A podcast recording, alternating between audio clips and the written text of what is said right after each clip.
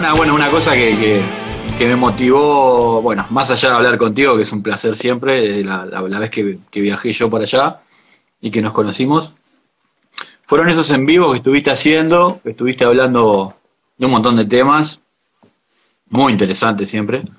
A veces me tocó, ¿no? Este, poder estar ahí. Hiciste uno que me, que me motivó mucho, que fue que hablaste del comienzo de los amplificadores y cómo fue eso mutando en el correr de los, de los tiempos, ¿no? de los años, de las décadas. Cómo empezó a, cambiar el paradigma, ¿no? la concepción de, la potencia de los amplificadores. Y, la idea de, esta charla era un poco como continuar eso, ¿no? Como, bueno, eh, hiciste todo ese paseo y, y, y, dónde terminamos, ¿no? Terminamos en, amplificadores de, baja potencia. Bueno, la idea es, un poco hablar sobre eso, ¿no? Mira, en realidad me parece que la, la evolución de los amplificadores eh, es una cuestión, hay, hay como dos líneas paralelas, digamos, ¿no? O sea, una línea paralela que es la clásica y una línea paralela que es la de la innovación. Vos tenés también una, edad más o menos respetable y ya vas a ver de qué te estoy hablando. la línea clásica, digamos, hay una, cantidad de modelos clásicos ya en el mercado. Podemos hablar de AC30, podemos hablar de Marshall Plexi, podemos hablar de 800, podemos hablar de Soldano, que ya se ha transformado en un clásico. Tenés como una cierta, un equipo de clásico, ¿viste? Y del otro lado tenés la parte de innovaciones, ¿viste?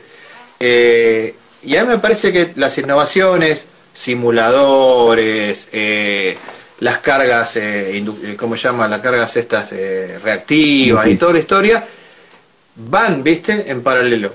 Hace muchos años, Marshall sacaba la, su serie MOSFET diciendo que las válvulas ya no servían más. Luego, Fender sacó y, Music Man, la línea de eh, amplificadores híbridos, tratando de explicarte de la ventaja de, primero, tener un prevalvular y una potencia transistorizada, que suena hasta más lógico, porque decís, es más liviano. Ahora, después al revés, porque el Music Man tiene potencia eh, valvular y pretransistorizado, y ahí ya decía, ahí ya te perdí el hilo, porque no sé hasta dónde, a dónde está yendo. O sea, eh, porque el, tamaño del trafo de, de alimentación es el mismo, el tamaño del trafo de salida es el mismo, entonces voy a decir, eh, no te termino de entender. Lo que pasa es que en los 80 particularmente, época de Fender con Rivera, ¿no? Con que, es un famoso modeador de equipo. época de corto, época de grabaciones de guitarra por línea directo a la consola, ¿no? Claro, época de grabaciones de guitarra por línea, eh, muchas eh, épocas, digamos, de ya fusión rock, ¿no? Con o sea, con un sonido eh, muy nasal y neutro. Entonces termina, termina pasando, digamos, que esa época el tono pasa como a un segundo lugar, ¿no? Y empiezan como algunas afectaciones que ni siquiera tienen que ver con la practicidad. O sea, no son más livianos los equipos, son raros, ¿entendés? Y entre ellos se encuentra eh, algo que por lo menos es mi visión, ¿no? Cada uno tiene la suya toda la línea de amplificadores de Dumble. O sea, son equipos que mucha gente le encanta, digo, pero desde el punto de vista de hoy, ¿sí?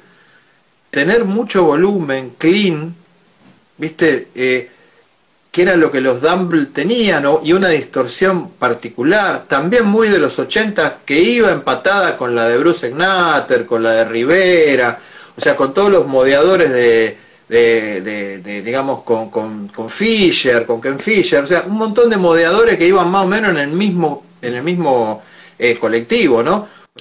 Eh, eh, los amplificadores Kendrick, los amplificadores Trenrec, los amplificadores, o sea, todos esos iban en el mismo colectivo, ¿entendés? Entonces, iban todos por un lado, y por el otro iban por ahí los que modificaban los amplificadores más para el hard rock y todo lo demás. Claro. O sea, Friedman, Soldano, eh, como se llama, el que hacía las pedaleras, eh, que yo tengo un problema que. Viste que había unos no, un nombre se te va, bueno, ese no lo tengo. Eh, el, ¿cómo se llama? El, el de Custom Audio Electronic. El de Custom Audio Electronic, o sea, el dueño de Custom Audio Electronic. Eh, ya me lo voy a acordar. Sí, no, ahora no. Bueno, o sea, bueno, eran como diferentes mundos, ¿entendés? O sea, y después pasó eso y volvieron los clásicos. Los clásicos son como esos jugadores eh, que tienen en el banco Boca o Peñarol o Nacional, viste que son los tipos que en las finales entran. Por ahí en el campeonato no lo ponen, pero lo ponen en las finales, ¿viste? Lo ponen 20 minutos y hacen el gol. No viene jugando de hace un montón. Bradshaw, claro, ahí está. Bob Bradshaw. Eh, este tipo no viene jugando todo el campeonato. ¿Por qué lo.? Bueno, esto es lo mismo. O sea, eh, tenés un banco. En el banco estaban los clásicos y hoy que el tema de volumen se fue. Que volvió el tema del tono. Que hoy en vivo se suena como un disco.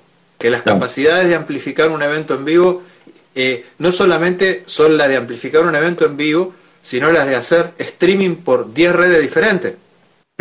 Nosotros, no, perdón, te, interrumpí. No, no, no, no, yo te interrumpí a vos. Que porque quiero abrir un paréntesis ahí. O sea, hay una cosa.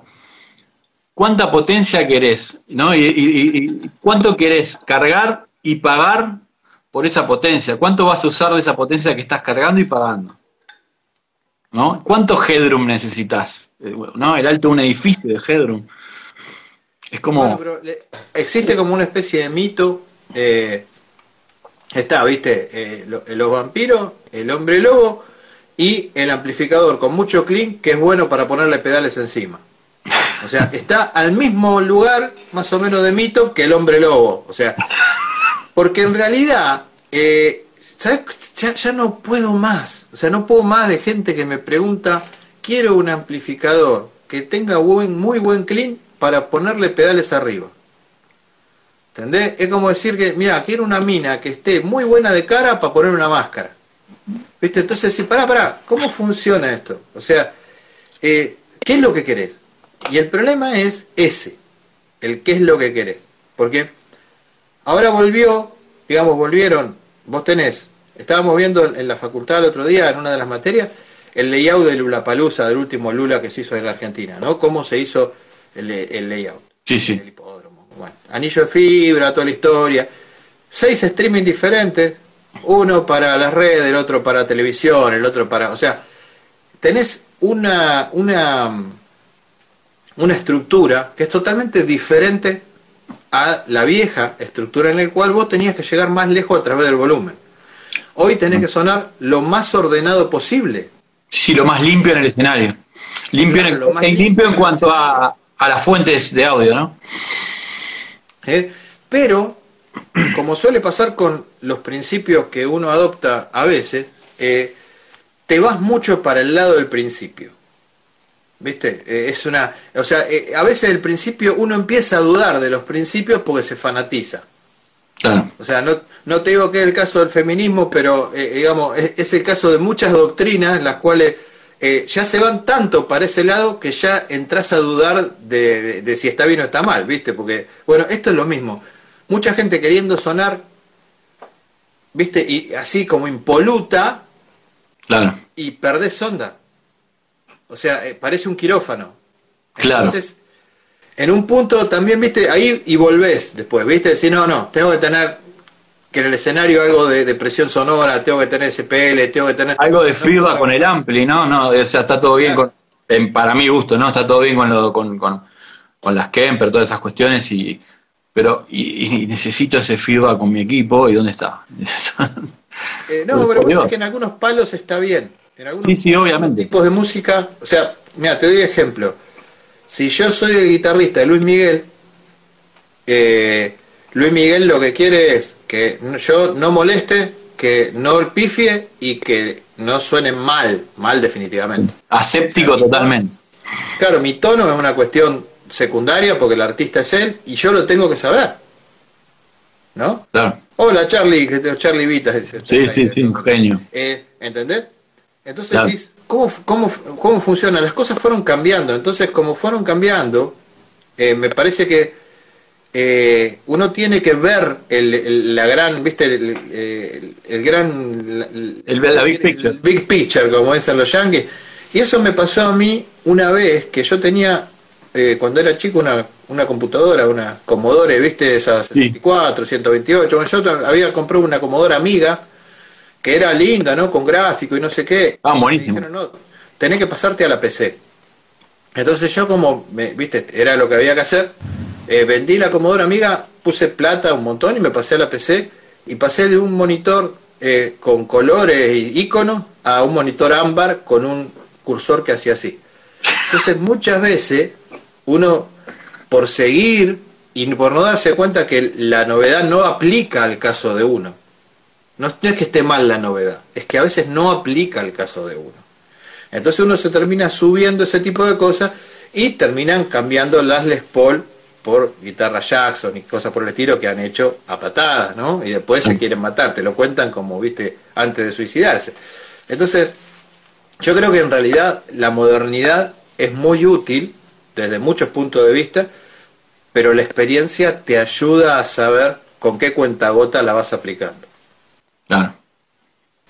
Me parece que viene por ahí la cosa. Por eso la charla que hablábamos la otra vez de historia de amplificadores tiene un poco que ver con eso. Tiene que ver con cómo vuelven eh, los, tipos que están en el banco de suplente y lo volvés a poner y siempre te van rindiendo y los que eran toda una promesa terminan sin...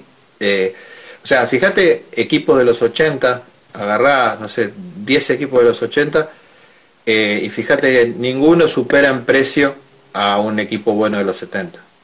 Claro. Y algo, algo pasó ahí, o sea, algo sucedió, ¿no? Agarra cualquier línea, agarra la línea de Marshall, agarra la línea de Fender, agarra la línea de, de, Vox, o sea, agarra cualquier línea. Sí, sí, eh, entonces, los Roland, qué sé yo. Los Roland mismos, ¿no? Algo pasó en el camino. Entonces, eh, uno tiene que saberlo también eso. Son, son, equivocaciones, ¿viste? Y, el guataje es algo que eh, creo que en general se confunde como menos watts más barato. Sí, también. Depende obviamente de qué, de qué estamos hablando, ¿no? Eh, pero en general, viste, es, no, mira, yo me compro uno de estos porque no llego al otro. Y en realidad es como comprarte el carrito de golf porque no llegas a eh, comprarte un Fiat 147. Entonces, si no, te está equivocando porque el carrito de golf es cualquier otra cosa menos un auto. Entonces, no lo vas a poder usar para lo que vos querías. La gente que se compra un equipo de 10 watts de 5 porque es barato, le encuentra un montón de falencias. Por ejemplo, no tiene dos canales, por ejemplo, no tiene loop, por ejemplo, no tiene dos ecualizadores, por ejemplo, no tiene booster, por ejemplo, no tiene clean por ejemplo, viene con un parlante barato. O sea, claro, le, sí, y le, y, le, busca utilidades o un montón de cosas que, también, o sea, no son típicas de todo lo que mencionaste.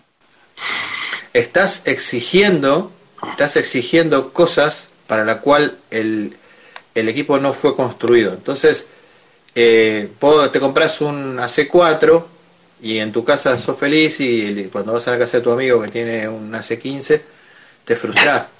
En realidad porque no porque el AC4 sea malo, sino porque no estás entendiendo para qué se hizo el AC4. Y con la línea Fender, claro.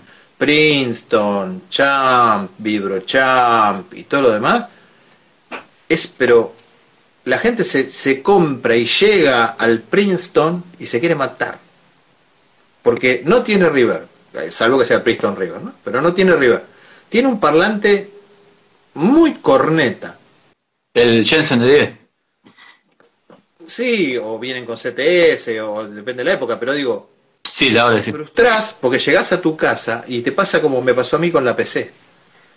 O sea, esperabas un montón de colores y te encontrás con un equipo que hace una sola cosa bien. Claro. Entonces, y, lo, típico, lo típico del, que, que, tiene un equipo de baja potencia, por ahí preguntaban, me faltan graves, ¿dónde están mis graves? Y, no es una cuestión del equipo, es una cuestión de que viene con un parlante de 6 pulgadas, por ejemplo, ¿no? O de 8. Claro.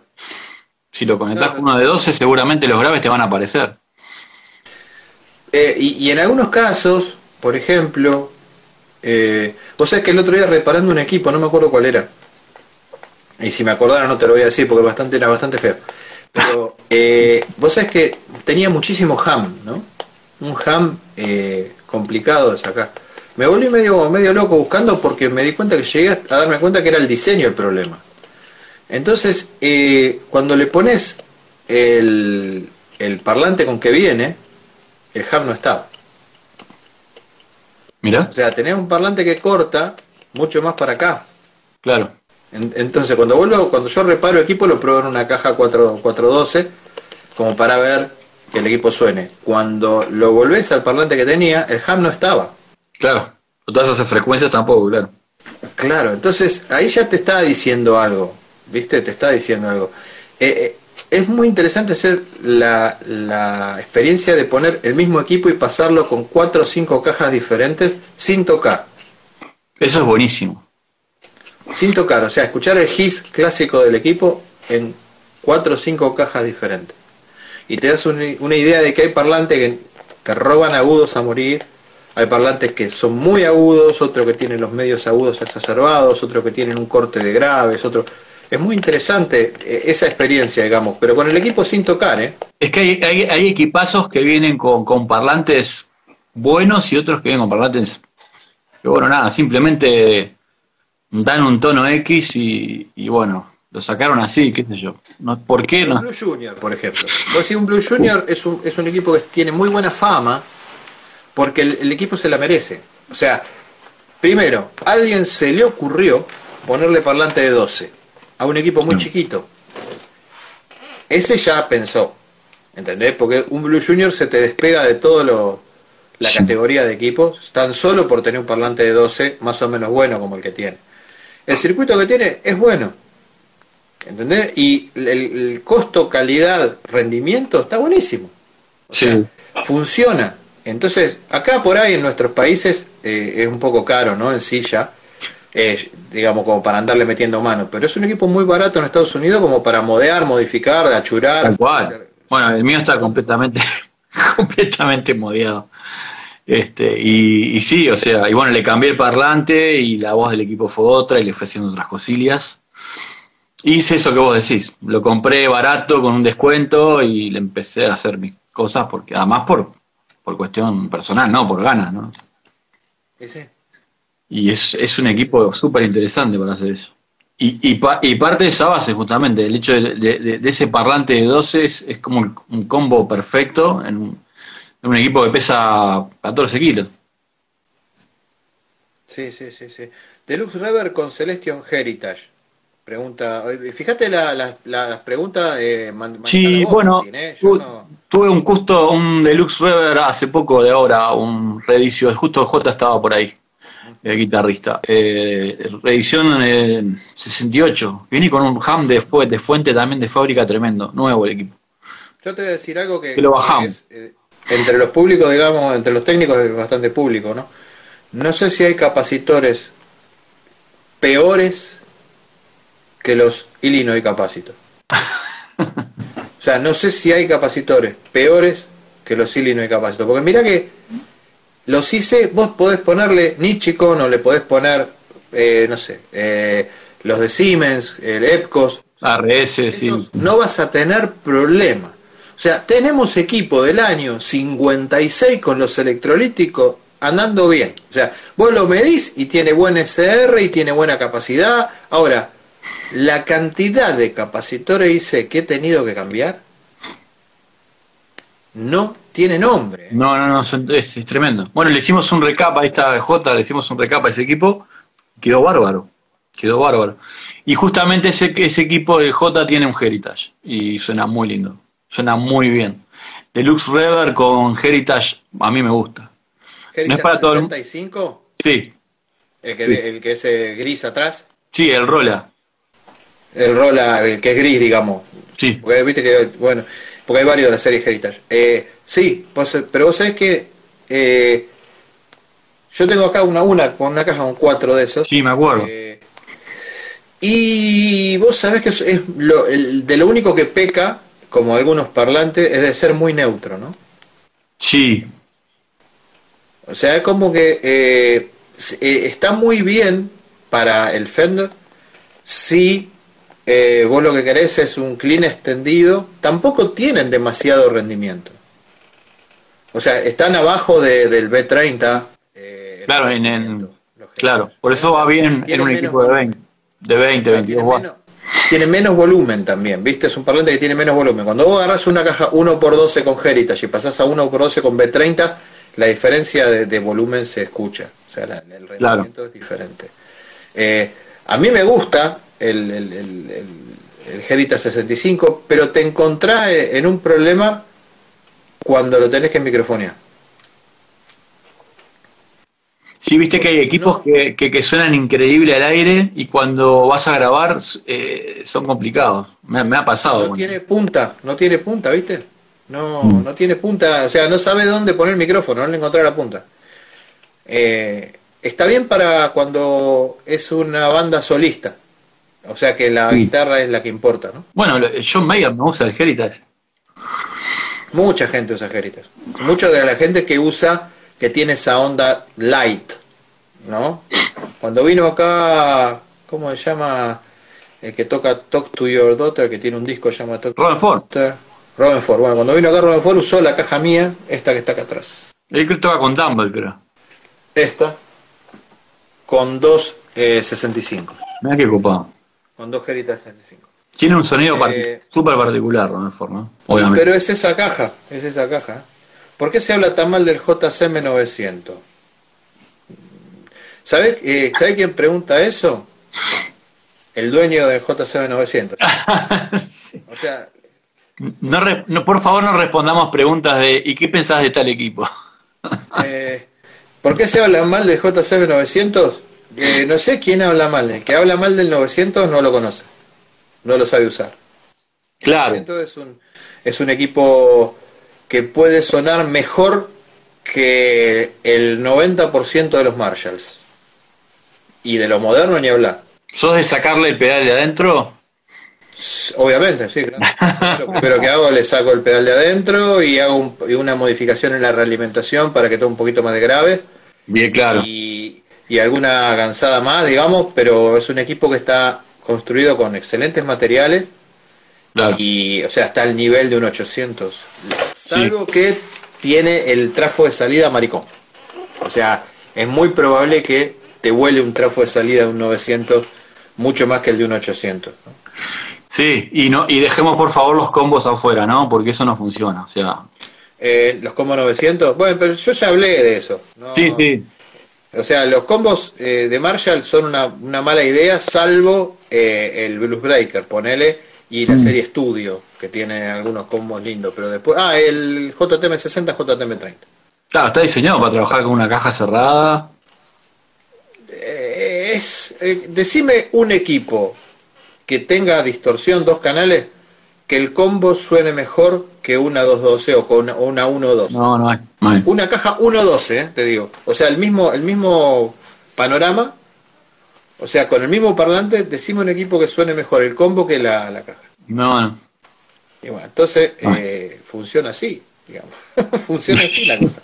O sea, ojo, muchas veces eh, me lo traen como pidiendo disculpas. O sea, no, lo agarré en un revoleo. Le digo, no, a mí, no es que me, no es que me tenés que decir a mí, está buenísimo, a mí el 900 me gusta, pero digo, si tuviera que elegir, si vos buscas 900 en el Mercado Libre y ves que el combo sale más barato que el cabezal, ya podés sospechar, porque te están regalando un parlante.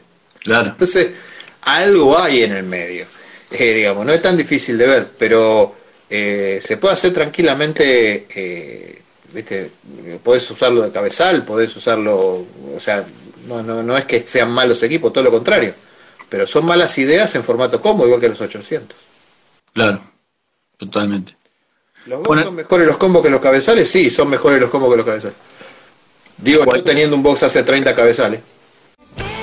Vos sabés que en el canal hice una encuesta sobre el tema potencia y robó, robó casi que el 40% gente que prefirió la potencia entre 10 y 22 watts. O sea, algo hay ahí, ¿no? Sí. Mm. hay un tema ahí. Hay un tema que es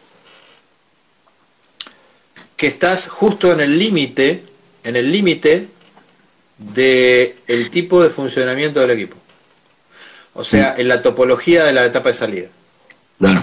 Porque en 10 watts tenés muchos equipos clase A y en 15 watts casi ya son todos push-pull.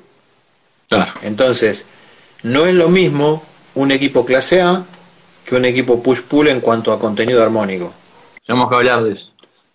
Son diferentes, por muchas razones. O sea, te puedo dar 800 millones de, de ¿cómo se llama?, de, de razones técnicas por las cuales no es. No, Claro. no son. Eh, muchísimas, digamos. Desde la, eh, la saturación eh, y asimétrica, desde eh, la distorsión por cruce, desde el vías por cátodo, la diferencia eh, del vías dinámico, que el punto de, de trabajo sube y baja dependiendo de la corriente de Claro. base por la válvula, que la válvula no corta nunca, que la distorsión en clase A es mayor, que contiene armónicos pares en vez de que genera segundo armónico en vez de, qui- de- de- de quinto armónico como la, el push-pull, que no tiene eh, cancelación de, de frecuencias justamente por cruce entre uno y otro. O sea, hay un montón de razones por las cuales suenan diferentes. Ahora, ¿cuál es mejor? Eh, el clase A tiene un montón de problemas, ¿no? Falta de rendimiento, eh, mata las válvulas, hay que tener cuidado con la impedancia de salida, eh, hay un montón de cosas, es más ruidoso, digamos, eh, eh, cuando vos tenés que generar potencia, eh, tenés el caso arquetípico del Princeton versus el Deluxe. O sea, el Princeton tiene 12 V6 y te da 11 y el Deluxe tiene 12 V6 y te da 22. Claro. Entonces, ahí te preguntás, si estoy comprando el mismo equipo, con la misma cantidad de válvula, tengo la mitad de la potencia, ¿dónde está dónde está el, el amor, digamos? Sí, sí, sí. Decís, ¿por Pasa qué? con equipos con, L, con L84 que van entre los 12 y 18 watts. Claro. ¿Qué, qué está pasando ahí? Si yo ahora estoy haciéndole al señor Alambre, eh, que es eh, una cosa hermosa, Alambre lo tengo en el, en el corazón, eh, al señor Alambre le estoy haciendo uno de 10 watts, con posibilidad de usarlo en 5, porque es un clase A paralelo, cosa que no se suele ver mucho. O sea, usa dos, dos L84 en paralelo. Ahí va. ¿Por qué no se suele ver? Porque dos L84 en push-pull te dan 17, 18 watts. Sin embargo, en clase A te dan 10. Claro. Entonces, eh, te- ahí hay una clara elección de diseño. ¿No? Va a decir, no, yo me quiero quedar de este lado de, de- de la zanja y no pasar para el lado de push-pull. Eh, a mí, obviamente, los certificados de push-pull me encantan, pero el problema es que el- la gran ventaja del push-pull es quizá la potencia, la- el rendimiento en cuanto a potencia. Si vos estás en potencias bajas, por ejemplo 10 watts, no te vas a ir a push-pull. Claro. O sea, aprovechar la clase A, digo. Claro.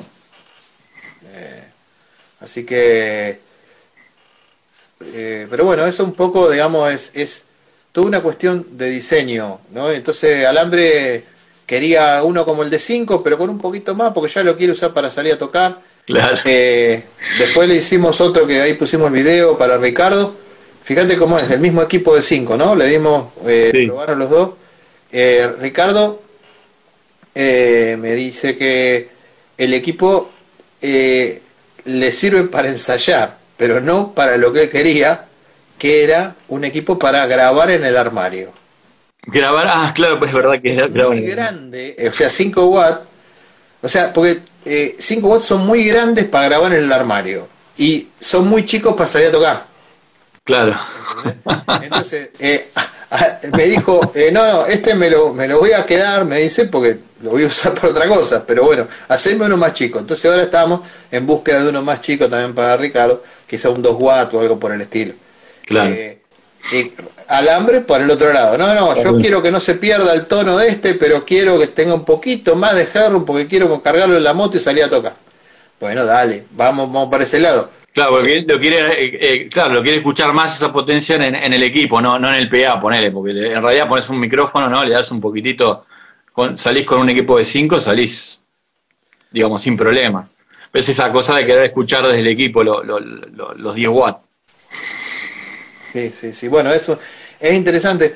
El, acá eh, un, amplificador EST dice, en un momento hicimos clase A con 12 V6, quedaban clase de watt, un sonido muy pleno. Sí, el primer equipo que yo hice, eh, digamos comercialmente, que fue en 2009, que bueno, ganó un premio pues, en, la, exposición que se hizo acá, no sé qué, como mejor producto, más que nada porque era lindo, ¿no? Porque un amigo le hizo una caja hermosa eh, y la gente lo votó por eso, se llamaba Little Cobra, era un, clase A doble que te permitía usar dos IB6, una L84, eh, perdón, una L34, una 6L6 o una KT77 o una KT88. O sea, era eh, ese, ese diseño yo lo quiero volver a hacer porque era el diseño que tenía que ver con ponerle lo que sobraba.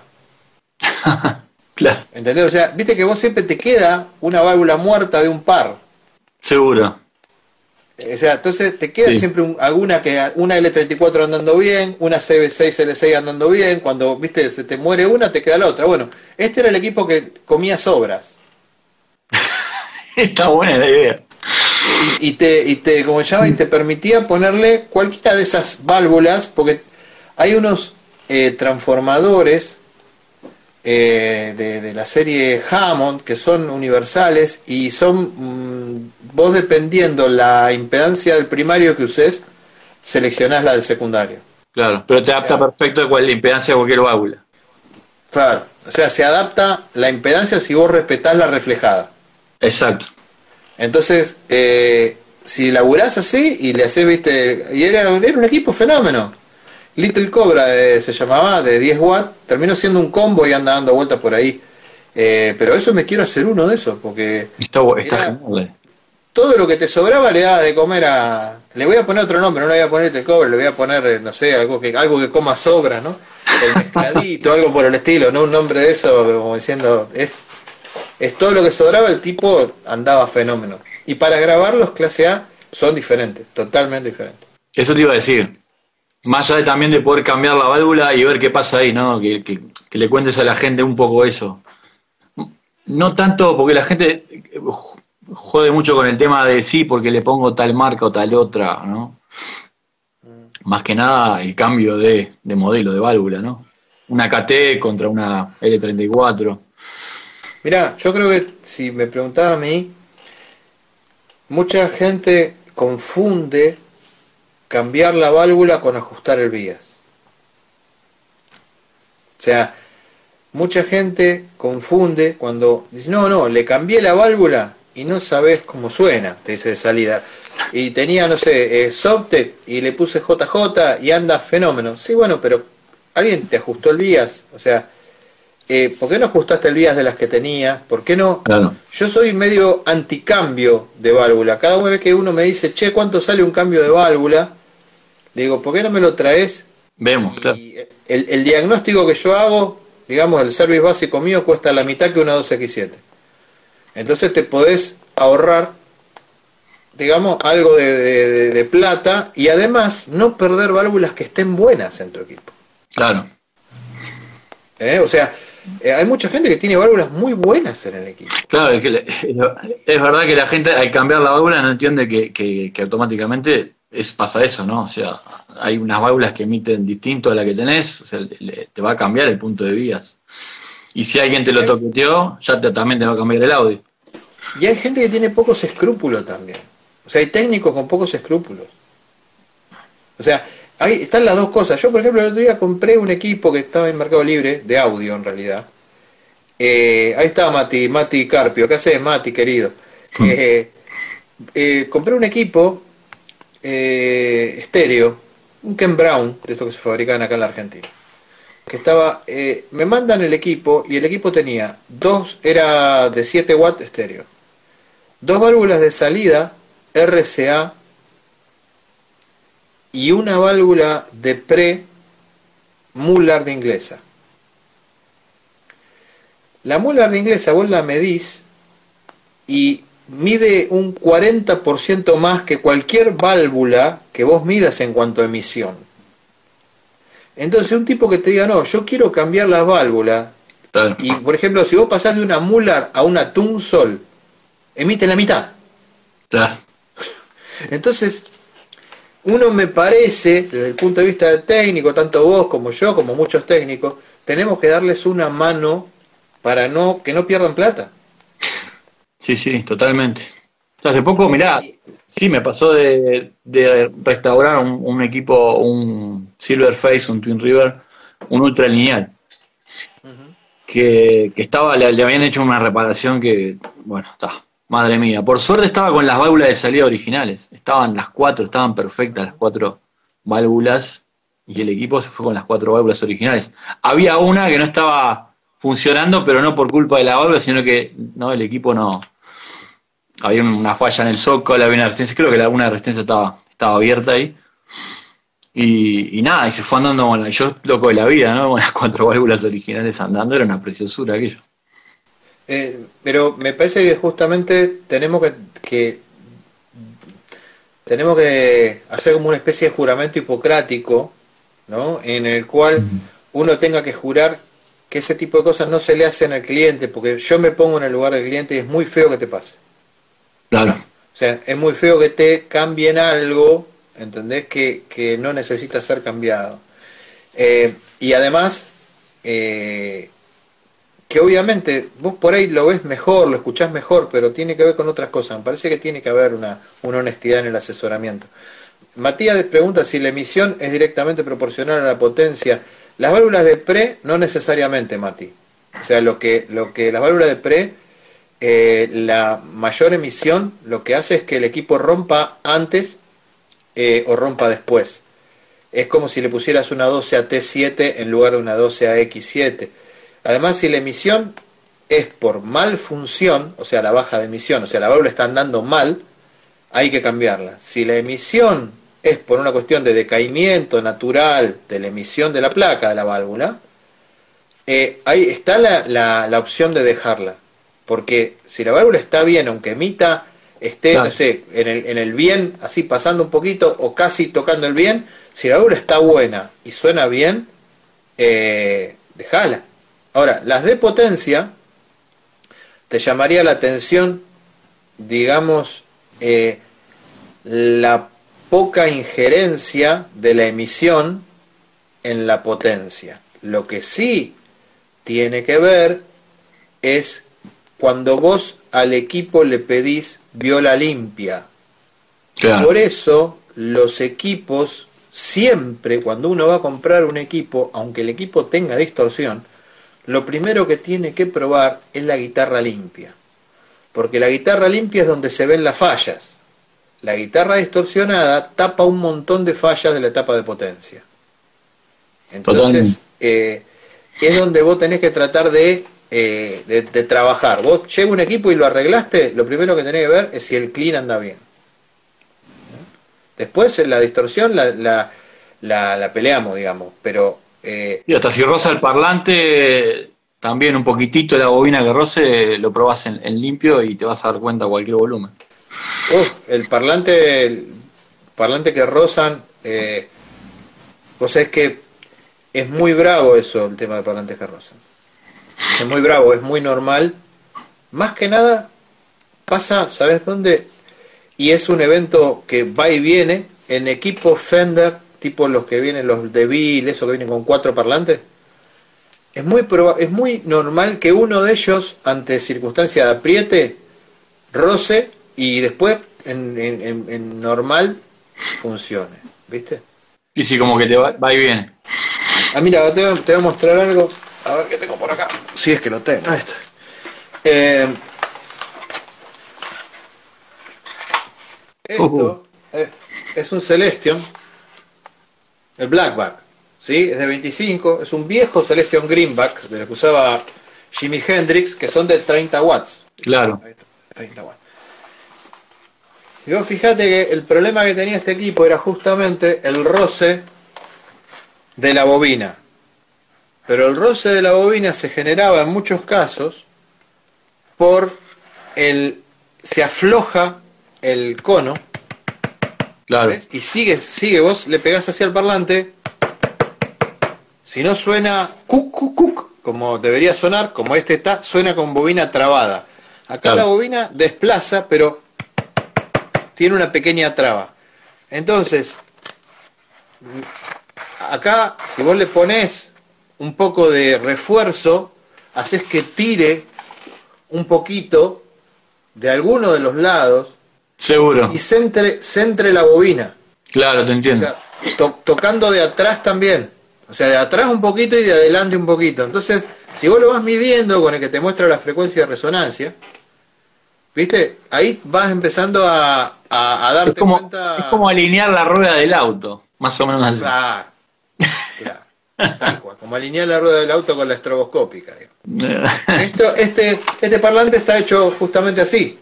Ahora te voy a mostrar otro, otra cosa más que a vos te va a gustar. Porque lo compré el otro día. Y esto sí es lindo. ¿eh? Espera. Ah. Ahí volvimos.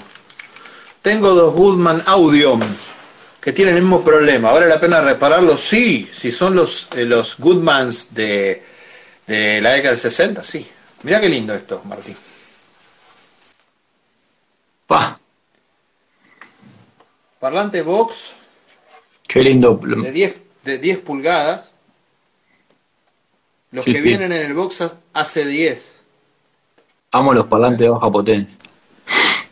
Y este está, está bien, está perfecto, ¿ves? Pero acá ya está empezando a sufrir el desgaste, Claro. ¿Sí? Y lo que hay que hacer es reforzarlo antes de empezarlo a usar. Lo reforzás un poquitito, todo la vuelta, con un poquito de barniz, un poquito de esmalte, lo que sea, y lo volvés a medir. ¿Entendés? Eh, porque si no, esto va a durar muy poco Claro. y dentro de poco tiempo va a ser así. Acá tenés otro, Sí, sí, sí, ese ya. ¿ves? Que sufrió un problema, pero yo compré cuatro de estos, uno está bien y el resto está así, como este, pero lo compré con toda la, la, como se llama, la intención de, de restaurarlo, ¿no? Este también está perfecto. Está buenísimo. Así que bueno, uno anda bien, ¿no? Pero quiero restaurar otro como para, para elaborarlo, pero son lindos parlantes, son lindos parlantes. Venía en el enlace 15 del 59, dice Juan Domine. Eh, hace 15 del 59. Es muy viejo el 59. Eh, esto es, por ejemplo, estos parlantes, si vos te fijas en los Beatles en la terraza, Viste que eh, habían estado con Vox hasta que murió Brian Epstein y después pasaron, digamos, porque Estaban casi que por promesa. contrato, ¿no? Estaban con Vox. Una promesa que le hizo Epstein a, a la gente de Vox, que él, mientras él viviera, no iba a usar otra cosa que Vox. Entonces Vox los apoyó y usaron hasta que se murió. Ahí pasaron a Fender, en la terraza tienen Fender, pero si vos te fijas eh, en el piso hay unas columnas de Vox largas, de parlantes como de retorno. Esas columnas tienen estos parlantes. Ah, mira. Y era lo mismo que venían en los box AC10, ¿sí? Eh, y en los box... eh, lo que pasa es que vos tenés el box AC4, AC6, que es el mismo equipo, y los combos venían con uno más chico que este, venían con un parlante más chico. Después, el AC10 es igual al AC15. O sea, es graciosamente igual que el AC15. Tanto es así que el otro día me trajeron uno y le tuve que decir al dueño, porque era viejo, lo tuve que llamar para avisarle que no es el equipo que él, pe- él pensaba que era. Me me dice, ¿cómo anda el AC15? Y le digo, como AC15 anda mal, ahora como AC10 anda bárbaro. Eh, ¿Cómo que AC10? Y le muestro la chapita del lodo de adentro que no se veía. O sea, los circuitos son iguales. Claro. O sea, varían la tensión de salida de, viste, como para obtener mayor o menor, y además lo que varía es el capricho con que miden la potencia.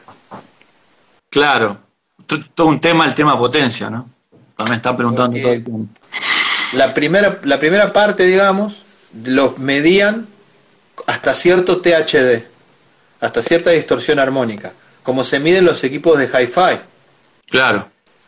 Después, como se dieron cuenta que empezaban a mentir los demás, empezaron a mentir todo. Entonces, eh, Vox, el AC4 y el AC6 es el mismo equipo, y el AC10 y el AC15 es el mismo equipo. O sea, son exactamente iguales. Hablaste de la mentira y de boxing y enseguida me vino el clase, clase A, el AC30 clase A. El AC30 clase A, bueno, sí, o el Match es clase A también, ¿no? En, en- en el- en la misma, digo, en el mismo folleto. Claro, claro, claro. Es medio, es medio bravo. ¿eh? Sí. Dice, eh, en el mismo modelo de parlante, ¿qué diferencias sonoras hay en uno de 12 y uno de 10? Si lo pongo lo mismo que interactuar entre sí. Depende del parlante que pongas juntos. Eh, hay parlante que se come a otro.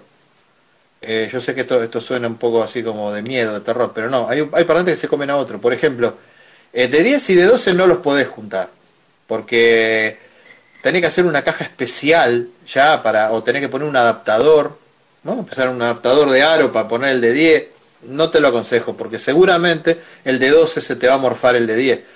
Pero hay parlantes de 12 y parlantes de 10 que juntos no pueden convivir.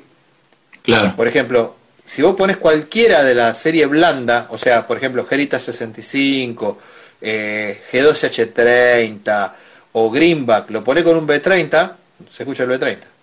Claro.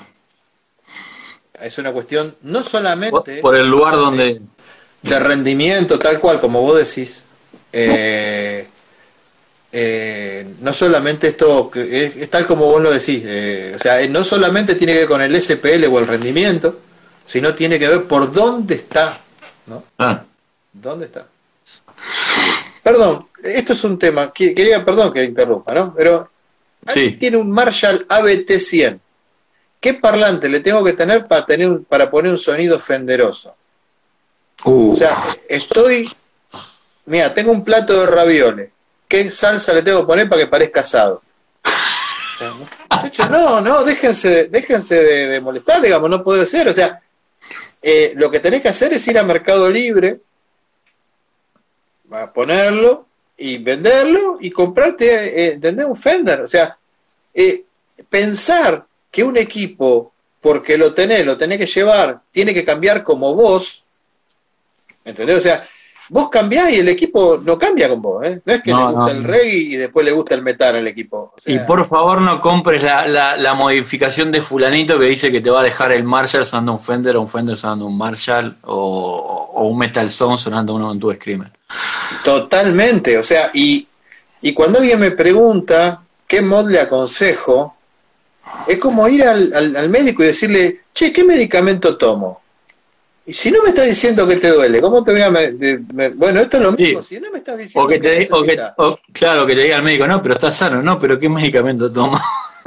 claro, eh, ¿viste? Eh, eh, 5F1, eh, eh, Pablo Lavalle, ¿no? Le me estoy robando un, un clon, eh, ¿puede ser una buena mod? Sí, claro, yo uso parlante de 12 porque no hay otro parlante que se puede usar. Eh, pues es que uno, yo tengo algo en contra de los Dyers. Tengo algo abiertamente en contra de los Dyers. Viste, el tipo te dice así, no tiene problema. Va a perder audiencia, se van a desconectar todo. No, pero vos sabés por qué eh, tengo algo en contra de los Dyers, porque acostumbrados a tomar información de Internet, se olvidan de agradecer y de devolver, y de devolver información. Sí. O sea, eh, si pregunto si le pongo un Celestial Greenback un single, no, está buenísimo. Eh, eh, yo no le pondría nunca un Greenback a un, Fender si quiero un Fender, si quiero sonido Fender. Yo le pongo otra cosa, pero bueno. es una cuestión personal. Sí, también, o sea. Yo uso equipo Fender con B30, uso equipo Fender con Greenback muchísimo, y por eso mis equipos en general, ese que, a ver, no se ve. Bueno, ahí ven, acá hay, hay, un, hay un cabezal Fender atrás de la caja esta. Hay un, hay un cabezal Fender y es un, un Super River Fender. O sea, yo lo tengo en, en, cabezal a los equipos Fender porque me gusta cambiar la caja. La caja, ¿viste? Y con respecto a los Dyer les pasa eso. Están tan acostumbrados a, a, a pulular por internet buscando información, buscando información y sacando que se olvidan ¿no? Sí, tener Y siempre uno tiene que reconocer ¿sí? a quién le enseña y a quién le, enseña cosas. No por, digo por mí, lo digo porque yo eso lo tengo claro en cuanto a citar, ¿no? A citar a quien te, a quien te enseña. Quien te enseña a hacer cualquier cosa, cualquier cosa. ¿eh? A mí, por ejemplo, me han enseñado esta semana tratamientos de, tratamientos de metales, ¿no? Me han enseñado eh, dos amigos y digo, estos, estos tipos te enseñan, te dan información, ¿no? Te ayudan. Eh, y vos decís, qué, qué, qué, qué, piola. O sea, bueno, uno tiene que siempre citarlo. Siempre cuando te dice, mira, el tratamiento que hice con este logo, que es un tratamiento que me han enseñado, es justamente en gracia a dos personas que me lo han enseñado. Entonces, siempre hay que saber de dónde viene. Yo cada vez que hablo de bobinar trafo, hablo de la gente que me, eh, me dijo, me enseñó, me animó, Elio de María, que es un docente de la, de la Universidad de La Matanza, Carlos Maidana, que es otro docente de la Universidad, me dijeron, no, pero ponete, hacelo así, uno había bobinado en Lea. Siempre uno tiene que, que decir, digamos, de dónde son las fuentes y no poner cara, que ponen muchos Dyer, cara de se me ocurrió de la mañana. Ponen cara de, vos sé que tuve una visión y se me ocurrió, eh, viste, sí, somos pocos y nos conocemos mucho, ¿eh? así que uno tiene que, uno tiene que saber y tiene que saber decir de dónde viene el conocimiento y quién le hizo conocer las cosas. ¿eh? Claro, sin duda. Ahora, hablaste de trapos. Hay mucha gente que tiene equipos valvulares con salida valvular y no saben que existe un transformador de emulación. Eh, un transformador de... De, salida. Un, ah, un transformador de, salida. Lo que pasa es que, digamos, desde el punto de vista conceptual, eso es uno de los eslabones que diferencian principalmente a los equipos transistorizados de los equipos valvulares. ¿Por qué? Los parlantes los parlantes, es sano, no este, ¿no? Pero el desplazamiento del cono hacia adelante y para atrás lleva una inercia. ¿Sí? Cuando el amplificador le dice volvé al cono y el cono va, avanza, el tiempo en retroceder, ¿sí? en responder, depende de muchos factores. Desde el material del cono, justamente porque tiene la inercia del peso del cono y el material, hasta un factor que es el fundamental, que es el que te dice cuánto el equipo tiene de mandato sobre el parlante. Ese factor se llama damping. Y el damping sobre los parlantes es totalmente diferente si el acceso o la conexión al parlante es un acceso directo, como el de los transistorizados, que si tienen un acceso indirecto a través de un transformador de salida. El control que tienen los equipos, el dumping se mide cuanto, cuanto mayor, mejor. Y estamos hablando de un factor de dumping de 1000 para arriba en transistorizado y de 12 en equipos clase A. Claro. De 20 en equipos push-pull. Entonces, tiene que ver la fuente, tiene que ver que también los equipos valvulares tienen limitaciones en la fuente. ¿Qué limitaciones tienen? Los equipos que tienen rectificadora no pueden tener una fuente con mucha capacidad. Por ende, el sag y el dumping es mayor. Segundo, se agacha. salida. La rectificación cambia cambia la respuesta del audio en el ataque, ¿no? Sobre todo. Claro, pero, pero también más allá de, esto de, la respuesta al ataque de los transientes, hay eh, unas curvas hermosas que se llaman curvas de Jade eh, o curvas de Shade, como lo veas, que te dice qué capacidad necesitas en una fuente para obtener cierto nivel de ripple a cierta corriente. Esas curvas de Jade no se pueden respetar si vos tenés una rectificadora, porque la rectificadora no se banca a tener como primer capacitor más de 30 eh, microfaradios. En, un, en un soldano, vos arrancás con dos capacitores de 220 en serie. O sea, arrancás con 100 microfaradios directamente puesto colgado. Y después tenés dos de 100 microfaradios en paralelo. O sea, tenés 200 microfaradios ya de entrada. Entonces, eso en un equipo con rectificadora no lo puedes hacer. No, no, no, claro. Entonces es diferente la respuesta. Y el trafo de salida es uno de los factores que justamente modifica el dumping la desadaptación de impedancia modifica el dumping, el dumping también. Entonces el sag que uno siente cuando toca tiene que ver en muchos casos con eso. Por eso los equipos transistorizados se escucha el del cono y los equipos valvulares no con el mismo parlante. Claro. Y ahí, y ahí te voy a llevar a un tema interesante, que es, que estábamos hablando de bajas potencias, la diferencia en equipos valvulares y transistorizados, y transistorizados de bajas potencias. Cómo, cómo nos gusta que un valvular de 15 rompa, cómo rompe y cómo rompe un transistor de 15 watts. Como la gente dice, ah, 15 watts no valvulares son más que 15 watts transistorizados. Te quiero llevar por ahí.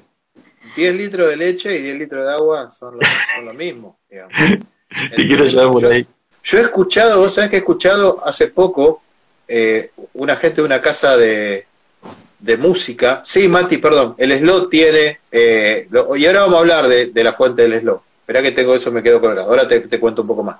Pero volviendo al tema del Martín, tipo de una casa de música de acá de Buenos Aires, diciéndote que levantando la ceja, ¿no? Diciendo, son watt valvulares. Y vos decís, a esta altura del siglo, no, muchachos. O sea, eh, viste, no me podés decir que son watt valvulares o watt transistorizados, porque me parece, sí, me, menos el nombre de una empresa o lo que sea. Hola, Nico, está romafónica ahí. Eh, oh, bueno, saludos. ¿no? Eh, ¿Entendés? O sea, a esta altura del partido, el problema es otro. El problema de los watts va por otro lado. El problema de los watts es que en general las mediciones en los transistorizados son, se hacen diferentes que las mediciones en los valvulares. También tiene que ver con el espectro de frecuencias que barre cada uno. ¿Sí? Porque. Eh, y también tiene que ver con un factor que, mira, es sencillo, pero no es sencillo, que es el siguiente: uno pasa por alto este. Los equipos transistorizados de poco wattaje, en general, son equipos económicos. Por ende, el parlante es económico. Eh, entonces, si el parlante es económico, tenés un montón de limitaciones. ¿Entendés? Eh, tenés un montón de limitaciones. El volumen, el SPL, el rendimiento, un montón de cosas. Entonces, tenés un montón de diferencias entre los watts de un lado y del otro, pero igualmente si vos medís un Envoy 110 y medís un equipo de 10 watts de valvular, la potencia es diferente, porque alguien te está mintiendo. Digamos, uno te está diciendo más de la que tiene y el otro encima, en general, si los equipos son viejos, te está diciendo menos de la que tiene. Claro. Tiene el caso de Marshall. Un Marshall de 50 no tira 50. Claro. Un, un Marshall de 50 tira 65. Si lo medís. Si lo medís el, el RMS, un JMP, Sí, sí. un JMP Explota. explota. Explota. Entonces, eh, eh, eh, hay la diferencia entre los watts valvulares y, y además también hay otra cosa que es fundamental. En un punto la gente se olvida de que eh, la potencia de un equipo transistorizado tiene que ver directamente con la impedancia de lo que le están conectando. Cosa que en un valvular no sucede. ¿Qué quiere decir? Un equipo de 200 watts, si vos le pones un parlante de, de 16 a un equipo eh, de, de 200 watts transistorizado, te puede dar 30, 35.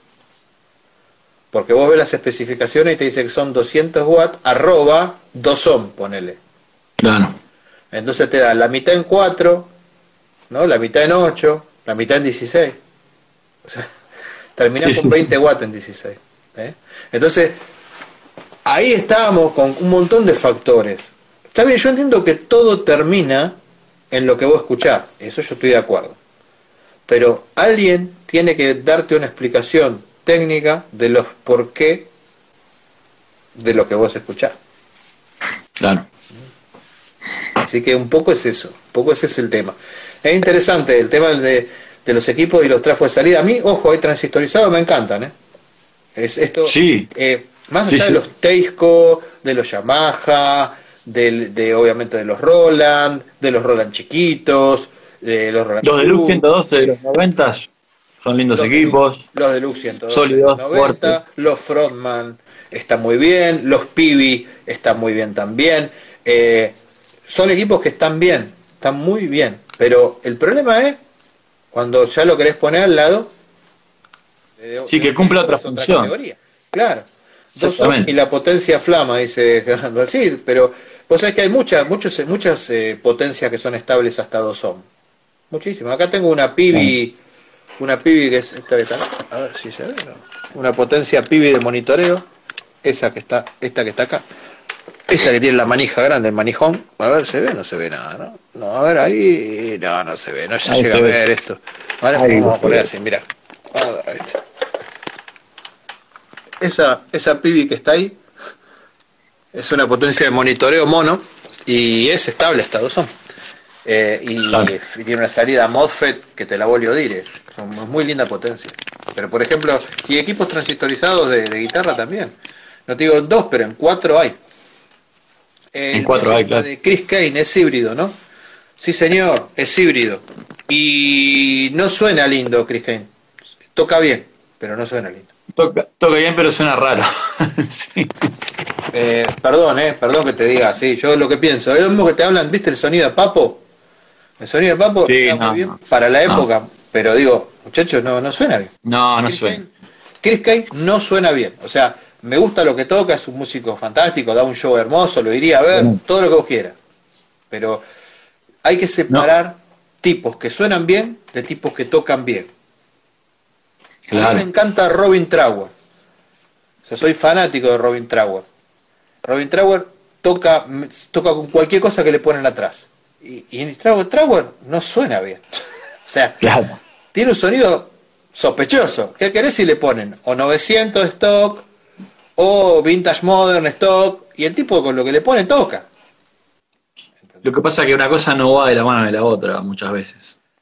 capaz que debería, pero, pero no. Hay gente que toca muy bien, no, no, no el, audio es como secundario, o no se preocupó por, encontrar un audio, no sé. Y hay gente que realmente. Es el audio de él. Es el audio de o es el audio de él y listo. Y hay gente que, de repente, eh, no sé, toca ahí y de repente ya encontró un audio o tiene un audio que te parte la cabeza.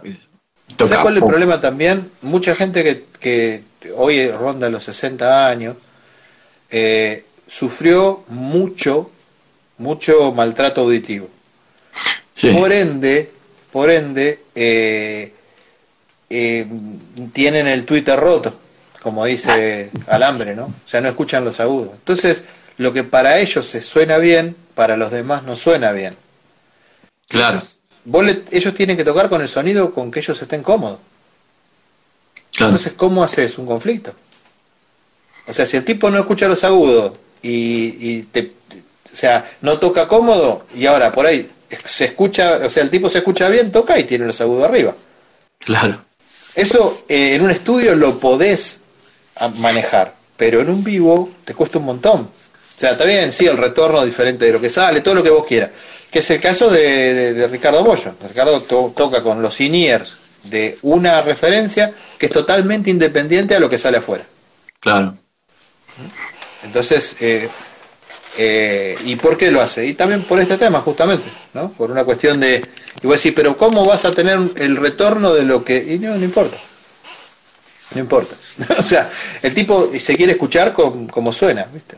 Sí, lo importante es tocar, tocar cómodo. Millones de preguntas, ¿eh? Millones de preguntas. sí, sí, sí. Millones de preguntas. Alguien habló algo del tema de... en, el canal también habían preguntado sobre el tema de lo, del hablante de los parlantes y toda esa historia. El hablante de los parlantes. El hablante de los parlantes eh, me, ha, divertido mucho, digamos, las acusaciones en muchos lugares. Eh, de, viste, de, este tipo vende humo. Y yo lo leí y digo, primero que yo no vendo el servicio de, hablando del parlante. Yo no hablando parlante salvo lo que son para mí. Pero más allá de eso, yo te aseguro, digamos, si vos agarrás un parlante como este que te mostré, el Blackback este de Celestion, y le medís la, la respuesta en frecuencia y la transferencia en cuanto a impedancia, es totalmente diferente que uno nuevo. Por infinitas razones. Y te voy a dar una. Si vos mojás el cono de un parlante, el parlante resuena en otra frecuencia. Claro. Si vos lo mojás, cuando se seca recupera. Si vos lo humectás, humectás, no mojas, el parlante cambia la frecuencia y se pone menos agudo. si vos le cambiás el GUP del costado del parlante, o sea, lo, le bajás el GUP sin hacer ni que oscile, ni que pierda estabilidad, el parlante se libera y el punto de resonancia mecánica baja. ¿Entendés? Mira, yo te voy a mostrar una cosa. Esto es hermoso lo que te voy a mostrar. Espera. Es interesante.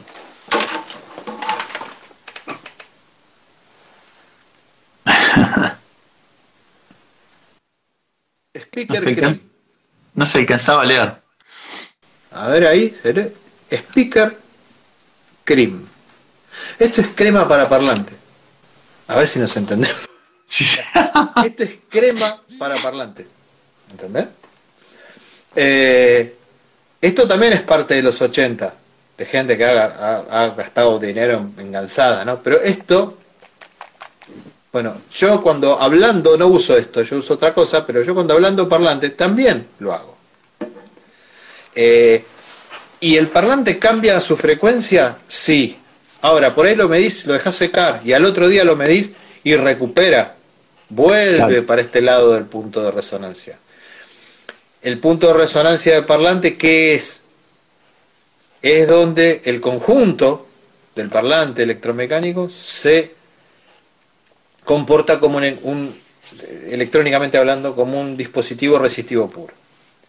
Y es donde pasa de importar la capacitancia a la inductancia. Es el punto de corte. Ahí valen cero los dos. Ese momento de resonancia es donde el parlante tiene la, transferencia más complicada, digamos, ¿no? O sea, más complicada con respecto a, su potencia. Y es lo que le termina dando, en muchos casos, el carácter. O sea, si vos medís la frecuencia de resonancia del conjunto, y el medidor de, frecuencia, vos le tiras una arandela así arriba del parlante, de las más chiquitas, y te cambia el punto de resonancia. Entonces, imagínate que no va a sonar igual un, un parlante que tiene el cono humedecido, el sello del costado gastado, eh, ¿entendés? Un imán con otro tipo de, digamos, de características por el tiempo y por construcción, eh, el material del cono, y no es que no lo hacen porque no quieren, en muchos casos está prohibido usar materiales que se usaban antes. Claro, por sí, sí, sí. ambientales. Ya lo sabemos. Entonces eso termina siendo en otros parlantes. ¿Suenan mal? No, no suenan mal. No suenan mal. Suenan diferentes. Y cuando se ablandan, la verdad que se parecen mucho. Los celestios por lo menos tienen como una cuestión de, ¿viste? de heritage.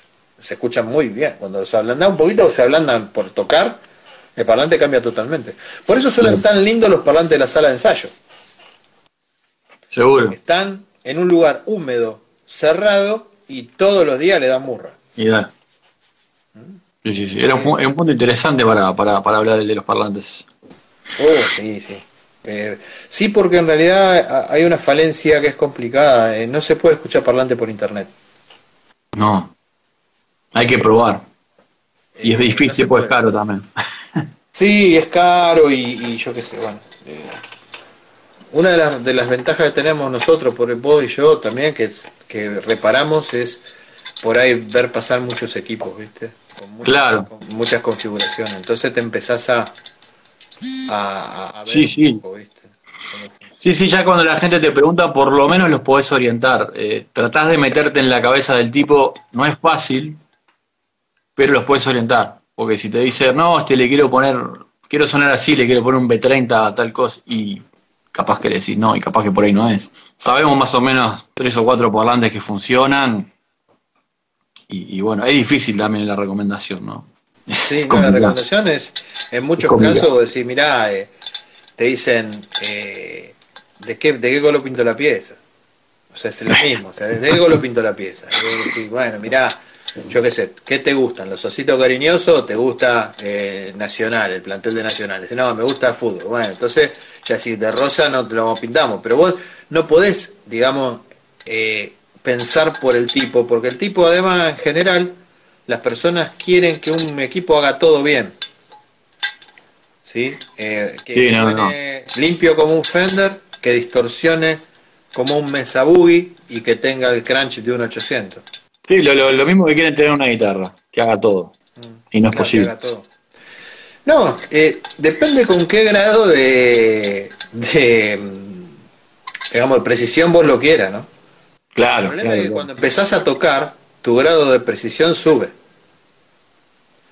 O sea, ¿cuál, cuál es una, una escena muy normal? Una escena muy normal es, en tu casa está todo bárbaro.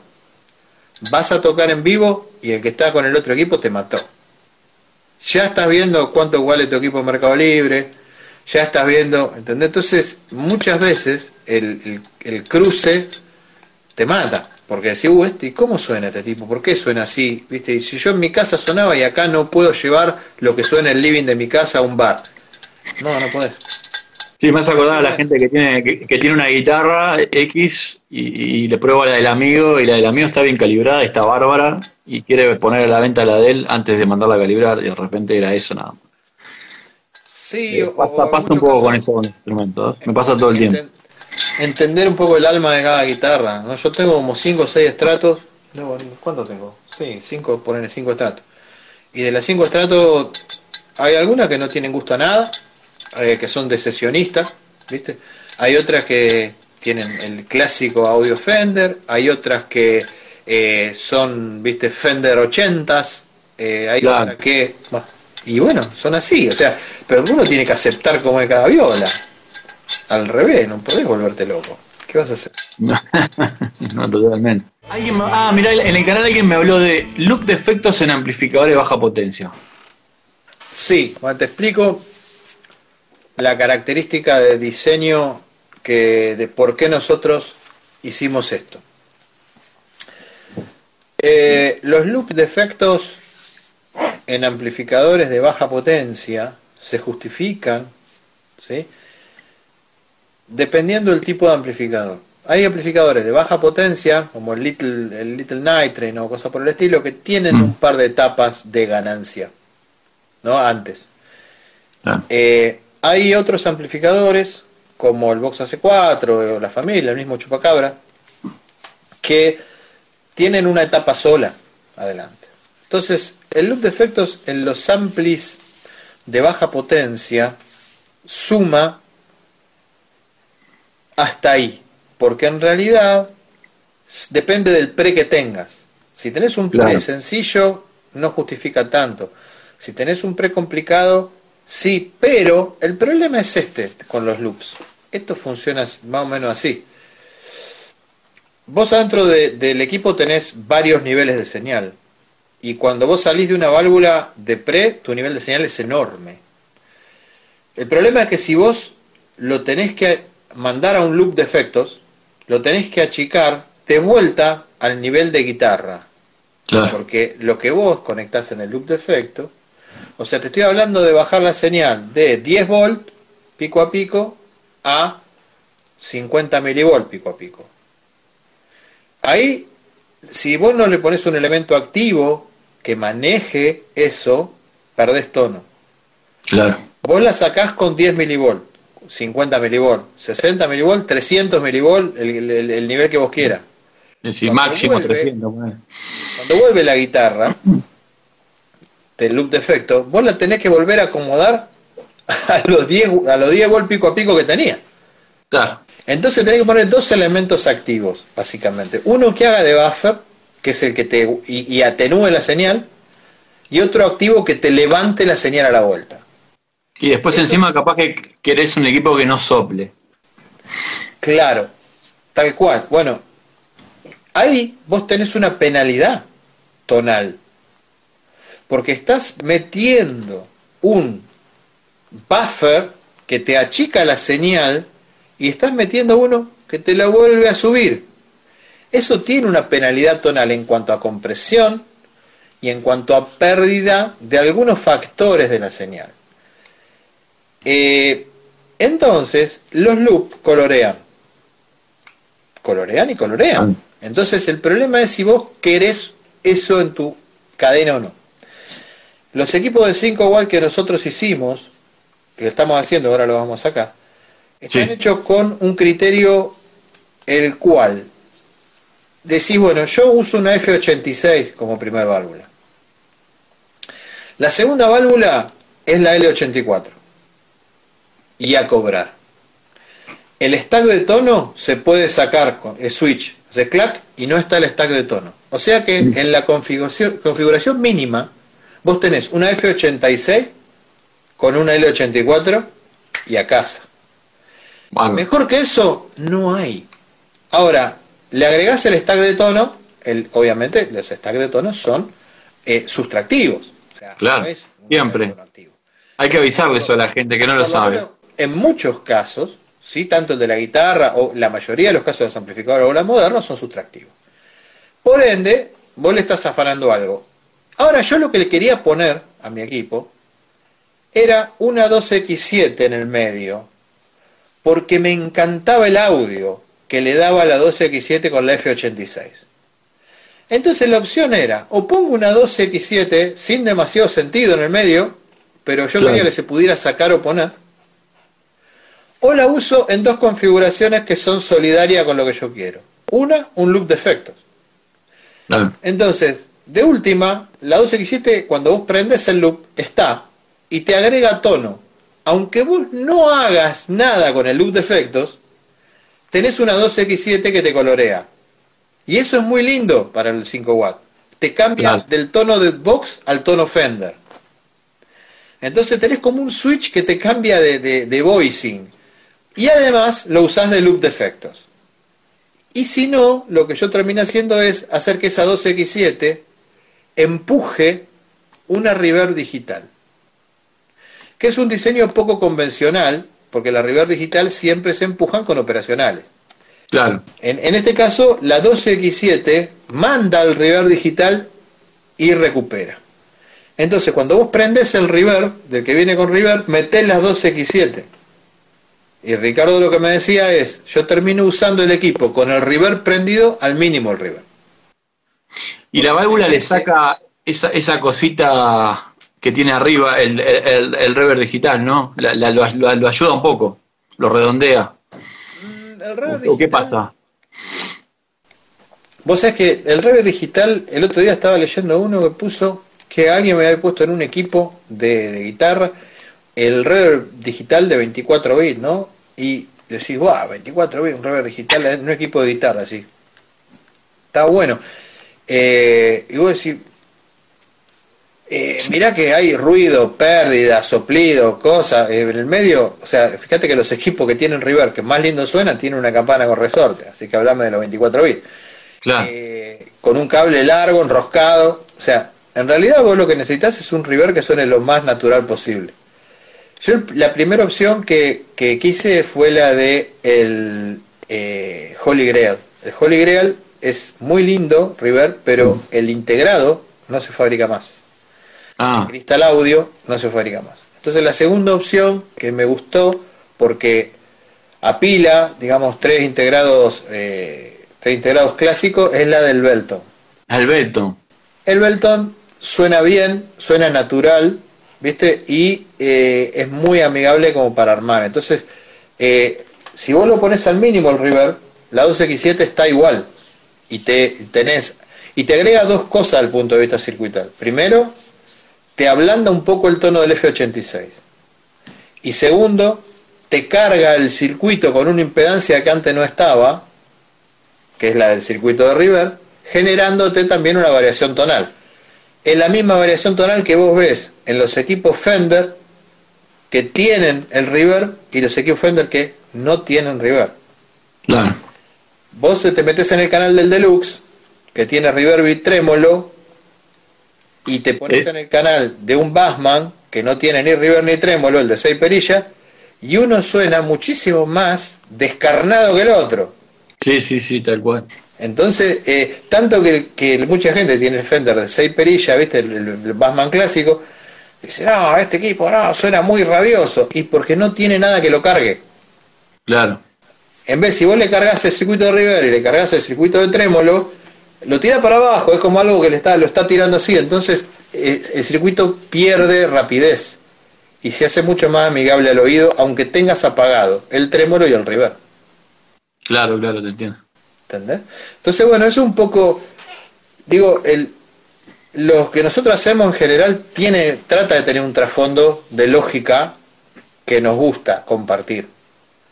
O sea, mira, esto es así y está pensado para usar de esta forma y, y decirle al pibe que por ahí quiere comprar su primer equipo, decirle, mira, es un equipo muy particular. No va a tener todas las cosas que vos querés. No va a tener dos canales, no va a tener esto, no va a tener lo otro, no te va a servir para tocar metal, no vas a sonar como Slash. Hay un montón de cosas que no van a pasar con este equipo. ¿Sí? Pero sí, para el tipo que tiene 5 o 6 equipos, le va a resultar un equipo. Claro, es una opción. Sumable, porque te va a dar otro universo totalmente diferente. Es que hay que pensarlo así, como cuando tenés dos, tres violas. O sea, una Les Paul no te va a dar lo que una Stratocaster y demás, ¿no? Una Telecaster. Va por ahí también. Más allá de la potencia, la diferencia de potencias y demás, ¿no? Esta es medio, viste, eh, ¿cómo se llama la, oh, la que la que me gusta mucho es Warren Hen, que yo tenía una Samic, eh, Fire, Firebird. Es como una Firebird. ¿Entendés? Que vos decís, como única viola, por ahí no sé si está buena. Pero para tenerla entre dos o tres, eh, garpa. La Firebird decís, no, tengo una opción diferente. ¿Viste? Entonces, me parece que es el mismo caso. Es, los equipos de 5 watts están buenísimos para el living, para tocar en tu casa, para, pero no te va a servir para todo. no, no, Para algunas cosas. Pero le pones una caja, una linda caja con un parlante de 12 y vas a poder grabar y vas a poder tener un audio interesante para grabar, para un montón de cosas. Y para tocar también y para, ensayar también. O sea, no eh, tiene un, una, una potencia, pero lo que no tenés que, lo que tenés que saber es que lo que vos necesitas, a veces si es limpio, los limpios es igual a watts en muchos casos. Claro. Limpio es watt. Entonces quiero un equipo chico con buenos limpios. Claro. Ah, yo quiero una ah. lasaña que no engorde. También. Claro, ¿a cuántos de BSP le querés ese, limpio, digamos? pasémoslo en limpio. Claro, pasémoslo en limpio, ¿viste? Es medio, es medio complicado. Eh, me parece que la divulgación de este tipo de charlas, me parece que ayudan mucho a quien las escucha para empezar a entender de qué lado tiene la manija la cosa, ¿no? Claro. Sí, veo, veo gente eh, que está preocupada en ciertos temas que capaz que no son tan trascendentes y hay otros que los pasan por alto o están muy confundidos o muy mareados, este, no sé si por foros o por, por qué, pero bueno. Y, coincido, ¿no? La, charla siempre son eh, para edificar, ¿no? Obviamente. Los foros están buenos, pero vos sabés que hay un fenómeno de foro que es muy lindo que es ponerle un tipo hace, uno pregunta algo, un tipo hace una afirmación incorrecta, ¿no? Y abajo hay tres o cuatro que le dan la razón. Cuando uno salta y dice, no, no, eso me parece que no es así, es, de esta otra forma, los mismos tres o cuatro que le habían dicho que sí el primero le dicen que sí al segundo. ¿Viste? Entonces, eh, ¿cómo, ¿cómo es? O sea, ¿quién tiene la razón? Eh, o, ahí va, o, o, cuatro o cinco este, dicen que sí a uno que, está diciendo cualquier cosa y ya, digamos, lo están validando, ¿no? Claro, y eso es peligroso. El caso de, otro caso muy, muy, muy, muy complicado de, de, digamos, de, hablar y de que la gente trate de entender son las fuentes de alimentación de los pedales. Eh, sí. La fuente de alimentación de los pedales, alguien te dice, bueno, mira, eh, yo quiero, voy a conectar esta pedalera y te muestra 70 pedales. Y dice, no, y bueno, comprar esta fuente que a mí me dio resultado, la vengo usando hace como 3, 4 años. Eh, vos no podés tener pedales de 50 mil pesos y una fuente de 2 mil pesos porque es muy probable que te la lleve puesto.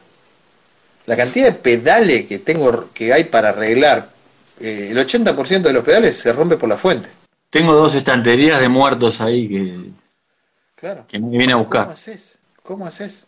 y el 80% es, es, así tal cual, son, están quemados por fuentes, por, por fuentes malas, porque enchufaron cualquier cosa, la polaría mal, fuente alterna, bueno, fuentes de cualquier cosa, ¿no? No, fuente de mala calidad en muchos casos. También. Ustedes que fuente de mala calidad es, ese es una de las cosas que, que más quema pedales. O sea, es tremendo. Las fuentes, no sé, fuentes que llevan dobladores, como, no sé, T-Rex réplica, como la de la línea de Line 6 del E4, ¿no? el Dolly que hacemos nosotros. O sea, eso tiene algo adentro que oscila. O sea, tiene un dispositivo de switching que levanta, baja la tensión, modifica la tensión. Si algo anda mal en la entrada, eh, hágase la siguiente experiencia, si alguien tiene la, la posibilidad. Agarre una fuente de alimentación estándar y ponele dos eh, Clon Centaur juntos. ¿No? Los dos uno tras otro. Vas a escuchar un chiflido y vas a preguntarte de dónde viene. Y te, vas a dar cuenta que los dos osciladores que tienen cada uno de los Clon Centaur están jugando entre ellos. Y eh, nos pasó, nos pasó, nos pasó en, muchos casos en pedaleras, en pedaleras eh, pero este chiflido de dónde viene? Eh, bueno, ahora apaga esto, ponelo, ponelo acá atrás y no, no tenemos problema. Ponerlo en una fuente aparte no tenemos problema. No es algo menor el tema de la fuente de alimentación. no, no, no. No es algo menor. Y rompe muchísimos pedales. Y la historia es que se te rompe un pedal y levantás los hombros y decís, se me rompió. Si la fuente sigue andando. Porque eso es lo peor. No es que la fuente se rompe, la fuente sigue andando. Claro. Entonces, eh, yo tengo míos, pedales míos, debo tener como tres o cuatro rotos. He arreglado un Monster, eh, también que es un tipo, como se llama, Clone Centaur, que tenía un agujero en la placa, así, que era de ahí el pozo, que, me, que vino acá y le dije, mirá, y me lo revolvió. Me dijo, no, toma, quédatelo porque esto tengo. Ah, me, han venido tu Screamer con, la, con la placa negra, así, salvámelo porque tiene valor afectivo y bueno, está. Pero ya estoy, la parte de reparación de pedales ya, viste, ya. No, yo no puedo, no, no reparo pedales en general. No, no, no. Los pedales digitales eh, llevan muchísimo tiempo. Menos, claro. Claro, la información, es que y es complicado decirle a la gente que no. Porque uno como técnico te tienen como, ah, bueno, eh, y no, pero no.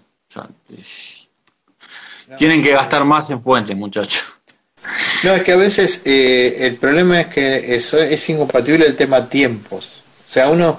También. Son, son actos de amor que uno tiene que hacer para salvar algunos equipos. Nosotros hace poco, eh, y las historias no siempre terminan bien, nosotros hace poco tuvimos una triaxis en el banco y se le había borrado la EPROM del PRE.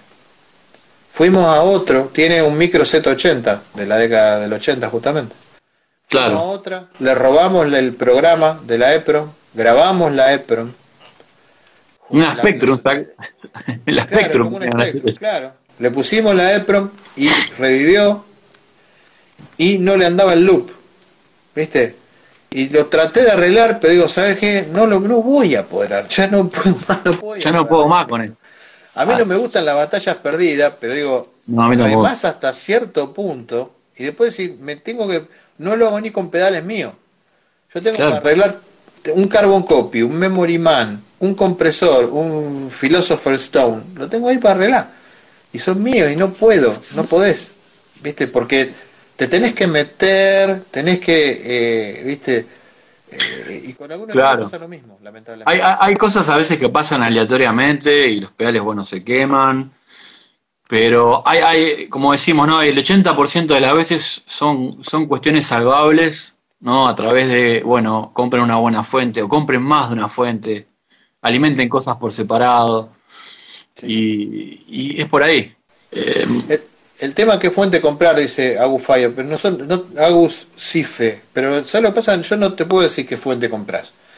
Eh, no te podría decir, qué lindo Micho, no te decir qué fuente comprar, ¿entendés? Eh, porque en realidad yo no, por una cuestión ética, yo no puedo decirte esta es buena, esta es mala, pero por ejemplo, hay algunas fuentes de afuera que tienen muy buena, muy buena eh, fama, que son muy malas. Eh, te, menciono una sola que no tenemos ninguna nada que ver ninguno de nosotros dos, la Voodoo Lab.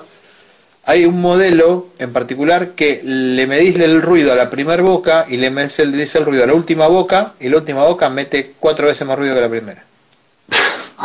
y vos decís, ¿por qué? Y es una cosa que yo también me pregunto, ¿por qué diseñan así? No sé por qué diseñan así. Después, Voodoo Lab tiene fuentes que están buenísimas, pero ese modelo es muy malo. Después, ¿se sirve una fuente cualquier notebook para alimentar los pedales?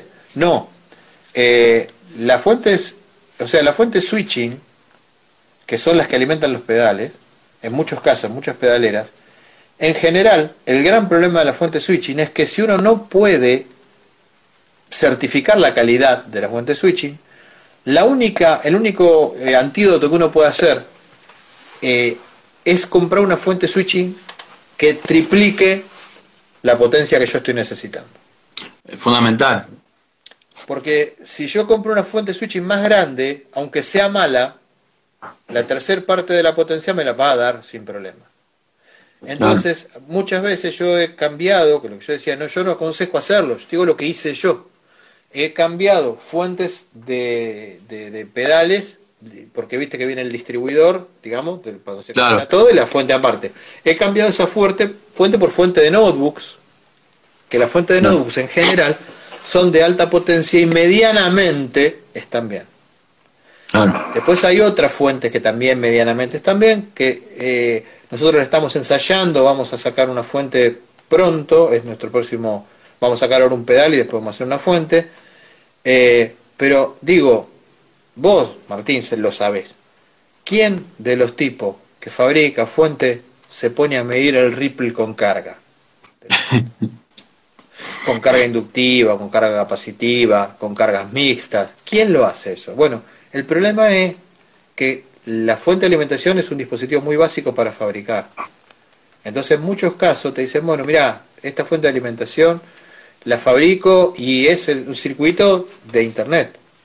Te doy la revista y vos sabés como yo que eso trae muchísimos problemas. Claro. Muchísimos problemas. Y aparte el tema, el tema de, bueno, sí, la salida de 100 mA y la gente no sabe ni cuánto consume su pedal, o sí, ah, consume 90, 95, ay, los, los conecto acá porque va a funcionar. El problema también es, ¿sabes cuál es? ¿De dónde sale el problema? Que aún los que conocemos cuánto, cuánto gasta el pedal, la fuente no te lo dice. Entonces te dice, ¿esta, esta salida de cuánto es? No sé, un amper. Y vos decís, ¿tiene 8 salidas de un amper? Sí, entonces la fuente tiene que ser como esta lámpara, porque tiene que ser 8 amperes. Entonces no me podés decir que tiene 8 salidas de un amper una fuente que es así. Claro. No me podés decir. O sea, no me podés decir un amper así como diciendo, ah, entonces yo pongo 5 pedales de un amper en toda la fuente y no va a tener problema. Claro. si, si tenés un regulador de un amper, ¿cuánto le vas a sacar? Bueno, el problema es ese. Vos abrís una fuente a veces y decís, uh, pero será de Dios. Entonces, la especificación encima la especificación encima está mal del lado de que la fabrica. Es, confusa del lado de que la fabrica. No sabes cuánto da cada fuente, cada boca. Y si las bocas son independientes. Y si todas las bocas lo dan a la vez. Que es otra, otra cosa interesante. Porque si vos ocupas todas las bocas con la corriente que dice arriba cada boca o el manual, no te va a dar la fuente que está dándole de comer a la fuente. Eso está pensado para usar la mitad, el 50% de la boca. Entonces, el primer consejo de viejo guitarrista es eviten las, las, eh, los arreglos de pedales multitudinarios. Minimicen la cantidad de pedales a utilizar y hagan subsets de última, hagan pedaleras chicas en las cuales puedan seccionar y puedan distribuir sus pedales. ¿sí? O tómense el tiempo de generar una pedalera cada vez que van a tocar, para ver qué necesidad tienen. Si están en una banda tributo a los Beatles y después estás eh, eh, tocando tema de hermética, no necesitan la pedalera. Entonces, tómense el tiempo de minimizar la cadena de pedales, porque ese es, primero, un pasaje, eh, digamos, de, de salud mental y además de ruidos. De ruido. De, tema de claro. O sea, eh, las salidas aisladas de la fuente es una entelequia. Totalmente. Vos decís, salidas aisladas de la fuente y te hace como diciendo, ¿qué? Bueno, y después tenés tipos que usan las salidas aisladas con dos pedales que están conectados entre sí. Claro. Entonces, ¿para qué? ¿Para hacer que usan? Entonces, bueno, por eso te digo, no te digo que hay que ser ingeniero como para ponerte a tocar la guitarra, pero lo que te digo que lamentablemente, lamentablemente, tenés que empezar a entender un poco de esto porque si no te vas a llevar puesto un montón de pedales. Sí, sí, sí, sí, hay que leer un poco más. Y hay que un poco más. Y si no lees y no te gusta esto, no armes la pedalera de David Gilmour. No la armes, porque no mezcles pedales enchufados con pedales con su propia fuente, con pedales que van por el loop y vuelven. No. O sea, el ruido, siempre, el ruido, no es otra cosa que una competencia de tierras. Entonces, si vos mandás algo por el pre y le conectás algo que está conectado al loop, las tierras son diferentes. Es inevitable que tengas ruido. Sí, sí. Mínimo, ya ahí ya tenés dos fuentes. Y si no tenés ruido, lo vas a tener cuando la necesites. O sea, si en tu casa no tenés ruido, lo vas a tener en el bar. Claro, porque esa es otra cosa que, que, leo mucho por ahí. No, pero tenés que tener una buena tierra, no, pero la conexión de tierra y, no, meter la jabalina y no sé qué. Está clarísimo, en tu casa, en un estudio, es, es, es el mejor lugar, ¿no? Vas a tener todo controlado, vas a tener tu tierra o vas a saber qué tenés tu tierra, pero vos te vas a mover en un ambiente que lamentablemente no es así. No vas a ir, eh, eh, en todos los boliches no va a haber una jabarina de cobre bien puesta, o en un escenario al aire libre, ojo con los escenarios al aire libre. Y es este... probable que, que, lo que lo que a vos te llegue del micrófono tenga una diferencia de 60, 70 volt con la tierra que tenés en las cuerdas. Entonces te, te va a patear siempre que vas a poner el morro en el micrófono. ¿Entendés? Eh, entonces, eh, vos fijate cuántos años hace que pasa que un tipo va al bar y lo patea el micrófono. Hace 1500 años. Entonces, nadie se preguntó cómo hacer para que no me patee el micrófono. O sea, ¿Entendés? Hay, hay, el músico es como cuando nosotros, cuando yo era chico, que yo esto lo hablaba la otra vez en el vivo que hicimos la otra última vez, yo cambiaba los canales del televisor con un palo porque me pateaban, ¿entendés? Porque como estaba dado vuelta el enchufe, tenía el vivo a chasis, entonces me pateaba. Entonces, no me pateaba cuando lo cambiaba así, pero sí lo pateaba cuando, por ejemplo, agarraba el marco de la puerta. Y entonces nunca supe, que entonces por la duda, con el palo le iba dando para cambiar los canales, ¿no? Es que esto pasa lo mismo. ¿Cuántas veces te patea el enchufe de, los bares? Bueno, tenés que entender por qué te patea el enchufe. Sí, necesitas electrocutarte para entender lo que está pasando. Te vas a electrocutar en cualquier momento o tenés que entender, que, digamos, el por qué sucede, o tenés que entender cómo solucionarlo, o tenés que, que, entender cuál es el límite para parar y decir yo así no puedo tocar. Exactamente. Entonces, por eso un poco hay que... Eh, es como esto, como ser buzo. O sea, yo entiendo que a vos la física no te puede gustar eh, y vos te gusten los peces de colores, pero si vos te pones un traje de buzo, algo de física tenés que saber. Eh, y esto es lo mismo, o sea, algo te tenés que enterar del entorno, de lo que pasa, porque si no, siempre va a tener problemas, salvo que tengas un técnico, digamos, asociado, ¿no? Que vos digas, bueno, este tengo un técnico. Claro, lo mejor de los casos. gira. Exacto, ¿no? Tenés tu, tu, tu técnico, este, una banda grande, ¿no? Tiene sus técnicos, escenario. Igual con bandas grandes, acá pasan músicos, ¿no? Bueno, de bandas importantes de acá, de Uruguay y, que me dicen, pa, sí, mi técnico, todo bien con, el, stage, pero de esto no sabe y tuve problemas y me voló un pedal, me voló la pedalera, me pasó esto lo otro. O sea...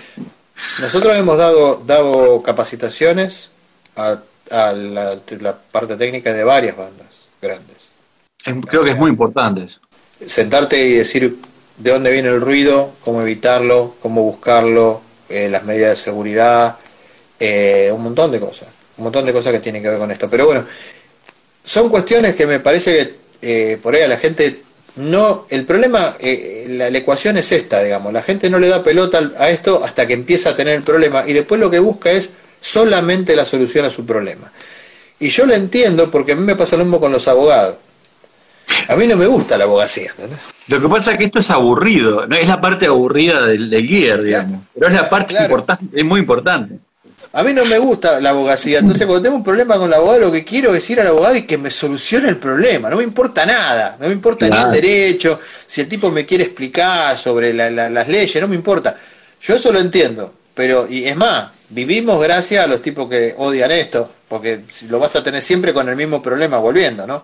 Claro. Entonces, eh, eh, el hecho de que no les guste hace que nosotros podamos facturar también. Pero, porque hay muchas cosas que se solucionan con un nivel de, digamos, de, de, de- de debugging bastante básico. Que yo lo uso Claro. mucho con la gente que está en el interior, porque hacerle Claro. montar un equipo a alguien eh, Y con- sí, sí, ni es hablar. una picardía, es una picardía. No, con los instrumentos, ni- pero ni hablar, Sí, ¿no? los instrumentos también, claro. Tremendo. A ver qué, qué eh, eh, Hay dos millones de Sí, la T-Rex Chameleon. Sí, sí, está buena, a mí también me gusta. Eh, recomiendo los trafos originales de los pedales que incluye especialmente. Sí, sí, sí, sí. eh, eh, en muchos casos sí. En otros casos no tanto. Porque hay muchos pedales, por ejemplo la serie Electro Harmonix, que no viene con tres patas. Mm. por ejemplo. Entonces tenés, está bien, en muchos casos está bien, pero viste que lo que no viene con tres patas está muy bien, pero si el, el dispositivo es plástico de afuera, hay pedales Claro. de Electro Harmony que son metálicos y vienen con dos patas, entonces hay que tener cuidado. Claro. Necesito el traductor de Bielsa, claro. ¿Recomendar algún texto, libro, autor puntual para ir aprendiendo todo esto? Vos sabés que no hay, no hay demasiada, em, demasiada documentación. Hay distintos niveles. O sea, esto que te estamos diciendo nosotros no, he no lo he visto en ningún libro. Porque además tiende a ser un fenómeno medio local. O sea, lo que pasa en Argentina pasa en Uruguay eh, y viceversa, pero en otros países del mundo quizás no pase de la misma forma. Te doy un ejemplo. Me trajeron un Mesa Transatlantic. ¿Sí? Y le digo, sí, a que tenés este problema, este problema, este problema, este problema. Sí, ¿cómo sabes? Bueno. Porque todos los mesas tienen el mismo problema. Y el problema es la tensión local. ¿Sí? La falta de atención en cómo conectarse el equipo a la red. Si vos entras en la página de mesa, el Transatlantic tiene un montón de bugs. De bugs eh, y te dice, mira, soluciona esto, esto, esto, esto, ya de fábrica. Claro. Y ade- además tiene problemas graves de tensión con la matriz de switcheo. Entonces, este, este fenómeno, esta charla que nosotros te podemos dar hablando de esto, en Estados Unidos nadie la va a poner en un libro porque en realidad allá quizás no pase. Por ejemplo, el Furman, el- lo que nosotros se usan acá, viste, el que va en el rack con la doble lucecita que sale, que es muy lindo. En Estados Unidos sirve porque allá hay picos, etcétera. Acá no sirve para nada. O sea, es- las luces están lindas, pero digo, no sirve eh, porque no te estabiliza la tensión. No te estabiliza la tensión. Entonces, en realidad lo que vos necesitas acá es diferente de lo que hay allá. Entonces, ahí es donde las, la- digamos, la- las documentaciones y la bibliografía eh, divergen, ¿no? Hay algunas páginas muy interesantes de formación general, la de Randall Aiken, la de eh, Morgan en la parte de valvulares, la de, de Valve Wizard de Merlin Blancowi, eh, como para en- enterarse, pero pasa en Uruguay, el producto de trafo tienen el original. Sí, también es verdad eso, sí. Tiran el original y usan la fuente de alimentación para alimentar los equipos y no les importa, a los pedales no les importa absolutamente nada de cuánto gastan, ¿no? Eh, el otro día yo, yo compré un... ¿Cómo se llama? Ahora, espera que te lo muestro. Dale. Acá te muestro, este es el camino, digamos, a usar mal un pedal, ¿no? Electro Harmon, Frequency Analyzer. ¿eh? Es una especie de tone ringer. Compré dos mangos porque estaba, en teoría estaba roto. Yo encima sigo comprando pedales para arreglar. ¿no? La fuente de esto, que va acá, Sí, ¿eh? sí, sí, sí, sí. 40 volts de... Sí, Fíjate dónde lo dice. sí, sí. Bueno, o sea, es el defecto, es defecto como para quemar. Digamos, hola, ¿qué tal? Vengo a quemar un efecto, le voy a poner, eh, porque encima cuando vos conectás un efecto con baja tensión, no siempre no funciona. A veces se quema también. A veces se quema. ¿Eh? Eso también hay que tenerlo en cuenta.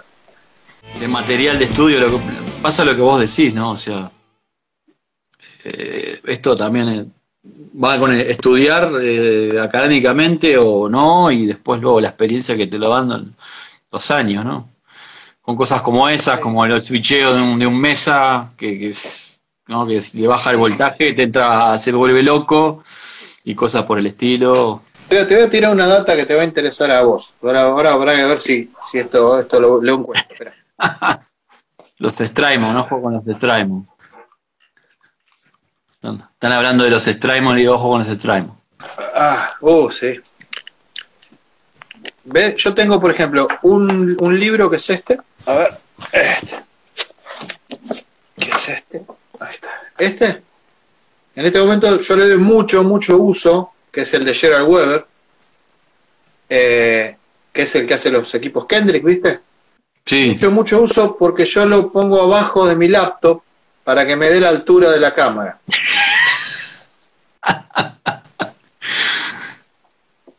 Esto ya está. es un, un libro de receta de Doña Petrona, o sea, es, es terriblemente no malo, malísimo el libro, malísimo, malísimo. Porque tiene, la mitad de los libros son planos y la otra mitad son recetas y dice cosas, por ejemplo, como si el tester, el multímetro, no es americano, no sirve. O sea, cosas por el estilo.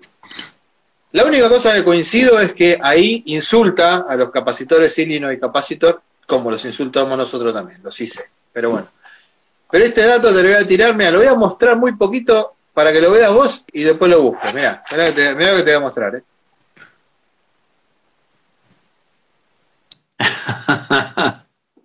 y justo está al revés. Transformer for Two Antifier de Igor Popovich. Este es un librazo. Le escribí porque esta es la primera edición y vos sabés que tiene un error en, lo, en un cálculo de un transformador. Eh, como es primera edición, le escribí al autor y, le, y me dijo que sí, que si le había errado, en una, le erró, pero en un cálculo básico, en el cuadrado, en vez de hacer I cuadrado hizo I y le quedó un trajo más grande que el que le debería quedar. Claro. Como era primera edición, por ahí le, le servía. Ese libro está bueno, te lo digo así porque está muy bien. Está bueno. Desarma, desarma trafos, hace un poquito lo que hago yo. Yo tengo algo por acá también que está bueno. Insisto. Ahí está la edición de etapa de salida y la edición Sí, de el de previo. Este está bueno. El de Cunel. Sí, yo tengo, tengo ese creo que sí, pero también tengo el de pre. Ahí va, ese lo quiero, me lo quiero traer. Lo que pasa es que cuando me traje este, me, me demoró como seis meses. me dio como un poco de, Claro. de pedir el otro. Dije, ¿me llegará? También son los de Ultimate Tome, la serie TUT. La de Ultimate Tome es una serie como de seis, eh, de seis eh, de Kevin O'Connor. Ese también lo tengo y están muy bien. Pero bueno. Las recetas Y- están complicadas, están complicadas. Es como, como, como, como el librito que viene con, con, con el micrófono para instalar en la guitarra. Está bueno, es, un- es una buena guía, pero se pueden hacer muchas cosas. Sí, sí. Sabiendo, ¿no? Que, para qué sirve un pote, una llave, ¿no? Eh, y es muy básico. Y se pueden hacer un montón de cosas y salir, ¿sabes? que, a la gente, que a la gente no le, no le interese, yo lo entiendo eso. Lo, eh, lo entiendo porque a mí me pasa con otros métiers en los cuales yo no tengo el menor interés y me causa como una especie de, de alergia tratar de meterme. Entonces, eh, uno tiene que entender cuál es el nivel, pero esto nos pasa, vos sos docente también. ¿O no? ¿Sos docente? Atrevido. Sí, sí, no, sí. ¿Sí? Bueno, bueno, por eso, sos docente. Bueno, yo también soy docente y, y nos pasa un poco eso también, ¿no? Tenemos que ver qué nivel le damos al alumno como para que el pibe entienda. Claro, claro.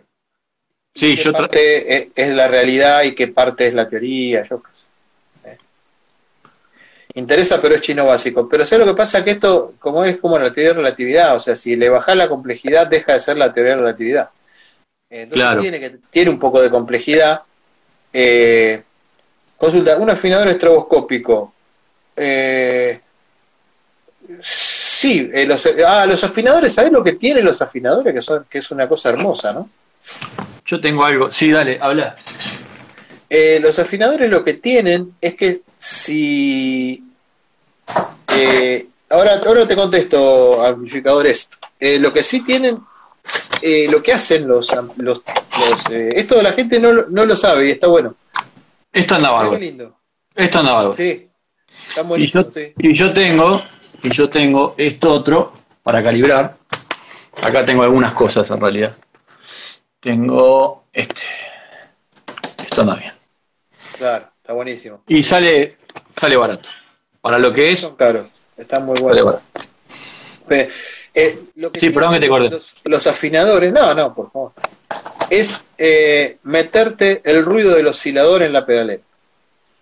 Mm, Te meten el trrr, trrr, trrr, y el problema es que eso es cuando el afinador eh, cuando el afinador quiere, porque a veces lo- no lo está usando y te mete ese ruido y no sabe de dónde viene y te querés matar. Así que por eso el afinador siempre o aparte o con batería en lo posible y a veces aún con batería lo mete igual. Y otra, y otra, cuando usan estas cosas, esto que está, Sí. que me ha venido chamuscada la salida, cuando usan esto para distribuir corriente, tensión en, en- en otros, en otros pedales. Esto no, Mm. No, no, no funciona. no, Eh, no, No, sé para qué hacen esto. el afinador eh, aparte siempre en lo posible. El afinador es un afinador. O si está adelante en algún, en algún loop, en algún loop, eh, si tenés una lupera, en algún loop separado está bueno solo el afinador. ¿ves? Claro. Eh, me preguntaban si, si hacíamos el diseño de nuestros eh, trafos de, de alimentación y de salida. Sí, que, Eh, quien te pregunta hace, hace amplificadores acá en Uruguay, amplificadores T. Sí, sí, sí, amplificadores T, ahí va.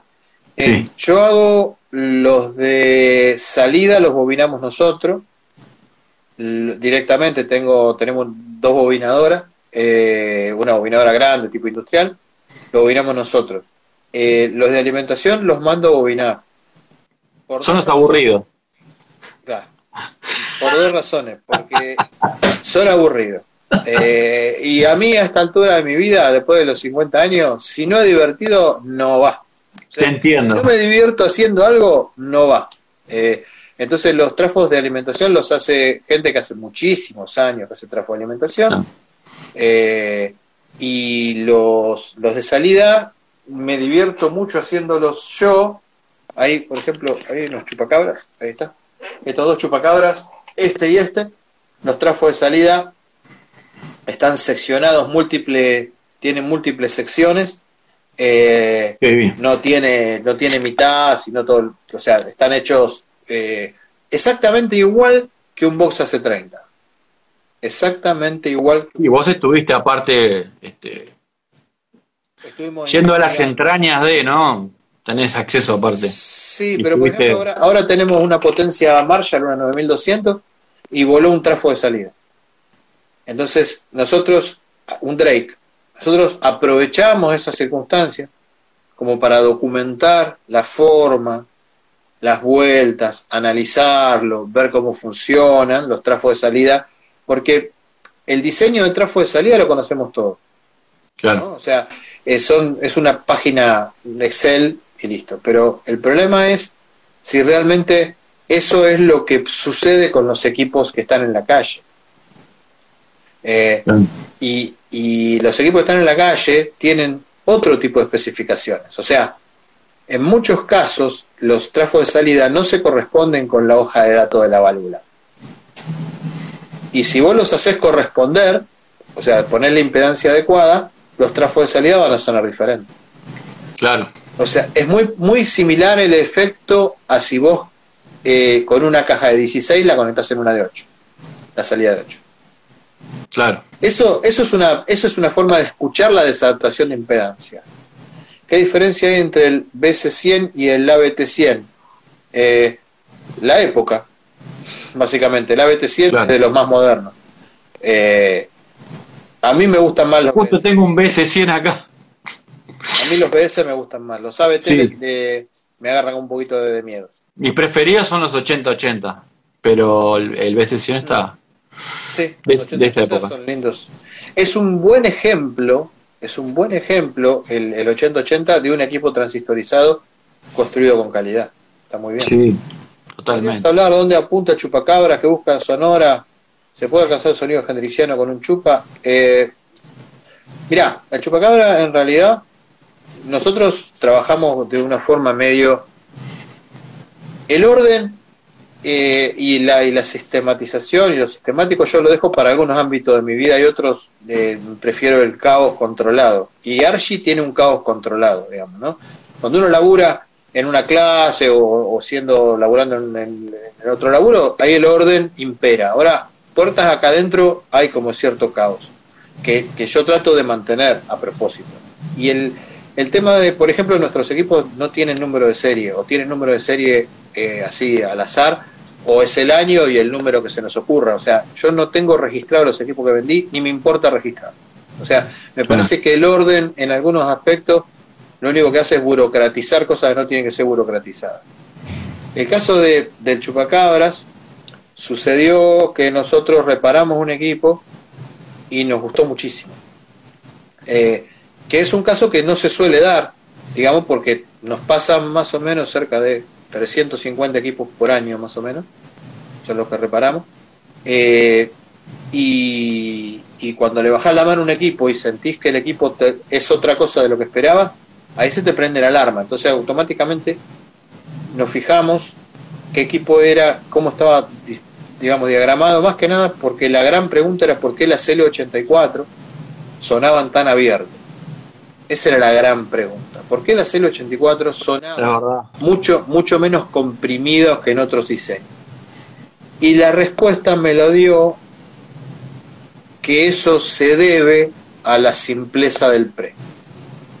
Claro. La falta de compresión tenía que ver con un pre de una sola etapa. Entonces vos decís, la dinámica viene justamente de la falta de apilar etapas y volverla a achicar y volverla a agrandar y volverla a achicar y volverla a agrandar. Claro. Eh, Al otro lado tenés un, de lo que decís, tenés un orange, por ejemplo, apilando una etapa atrás de la otra en el previo. Pero aún en el clean. O sea, sí, sí, sí. sí. ¿eh? O sea, vos fíjate la diferencia que hay entre un Fender eh, y un Marshall. La diferencia fundamental entre los dos diseños, de Fender y Marshall, es la ubicación del ecualizador. es que eso te marca todo. La ecualiza y, además hay una cosa que tiene el Marshall que Fender no tiene, que es el seguidor catódico. O sea, una válvula que si vos la mirás está el cohete, que en el caso de los Plexi es la válvula número 3, la, perdón, la 2, y en el caso de los Fender no está. Yo al, Blue Junior le puse un seguidor de cátodo. ¿Viste que el, el que no se usa? ¿Qué hace un seguidor catódico? Un seguidor catódico lo que hace es, básicamente, eh, adaptar impedancia. Quiere decir, pone al pre en la mejor perspectiva contra la potencia, cosa que Fender no hace. Y Fender se morfa, se morfa la atenuación del stack de tono. Exactamente. ¿Y por qué Y bueno, de ahí tenés que Fender tiene un stack de tono mucho más responsivo que Marshall. El stack de tono de Fender es mucho más notable y notorio que el de Marshall, porque el de Marshall lo, te lo sostiene el seguido catódico. Claro. ¿Entendés? Sí, la red divisoria es similar. el otro, la red divisoria es similar y sin embargo, si vos movés en un deluxe el potenciómetro de grave, varía mucho más que en un Marshall. Y las etapas de salidas son iguales y las realimentaciones son iguales. Entonces la pregunta es el por qué. Y el por qué es esta la respuesta. Entonces, el chupacabra en sí, la búsqueda era entender por qué el diseño era tan abierto teniendo en una, una arquitectura que suele ser tan comprimida. Cuando nos dimos cuenta de eso, hicimos, digamos, el chupacabra y yo estoy totalmente enamorado de Chupacabra como equipo. Yo particularmente, me encanta. Bueno, yo siendo objetivo tuve uno acá, vos sabés. Más allá de que probé allá eh, eh, cuando estuve por allá. Tuve uno acá y lo pude probar con mis guitarras y lo probé con el, con el parlante que tengo en el Blue Junior, que es un Cleanback 65. Me encantó justamente eso, lo abierto del equipo. Lo abierto del equipo. Yo soy enamorado de eso. De, de, de, de que un equipo suene, suene así, suene grande. Y suena así. Eso, eso también te da ciertas limitaciones a la hora del uso, ¿no?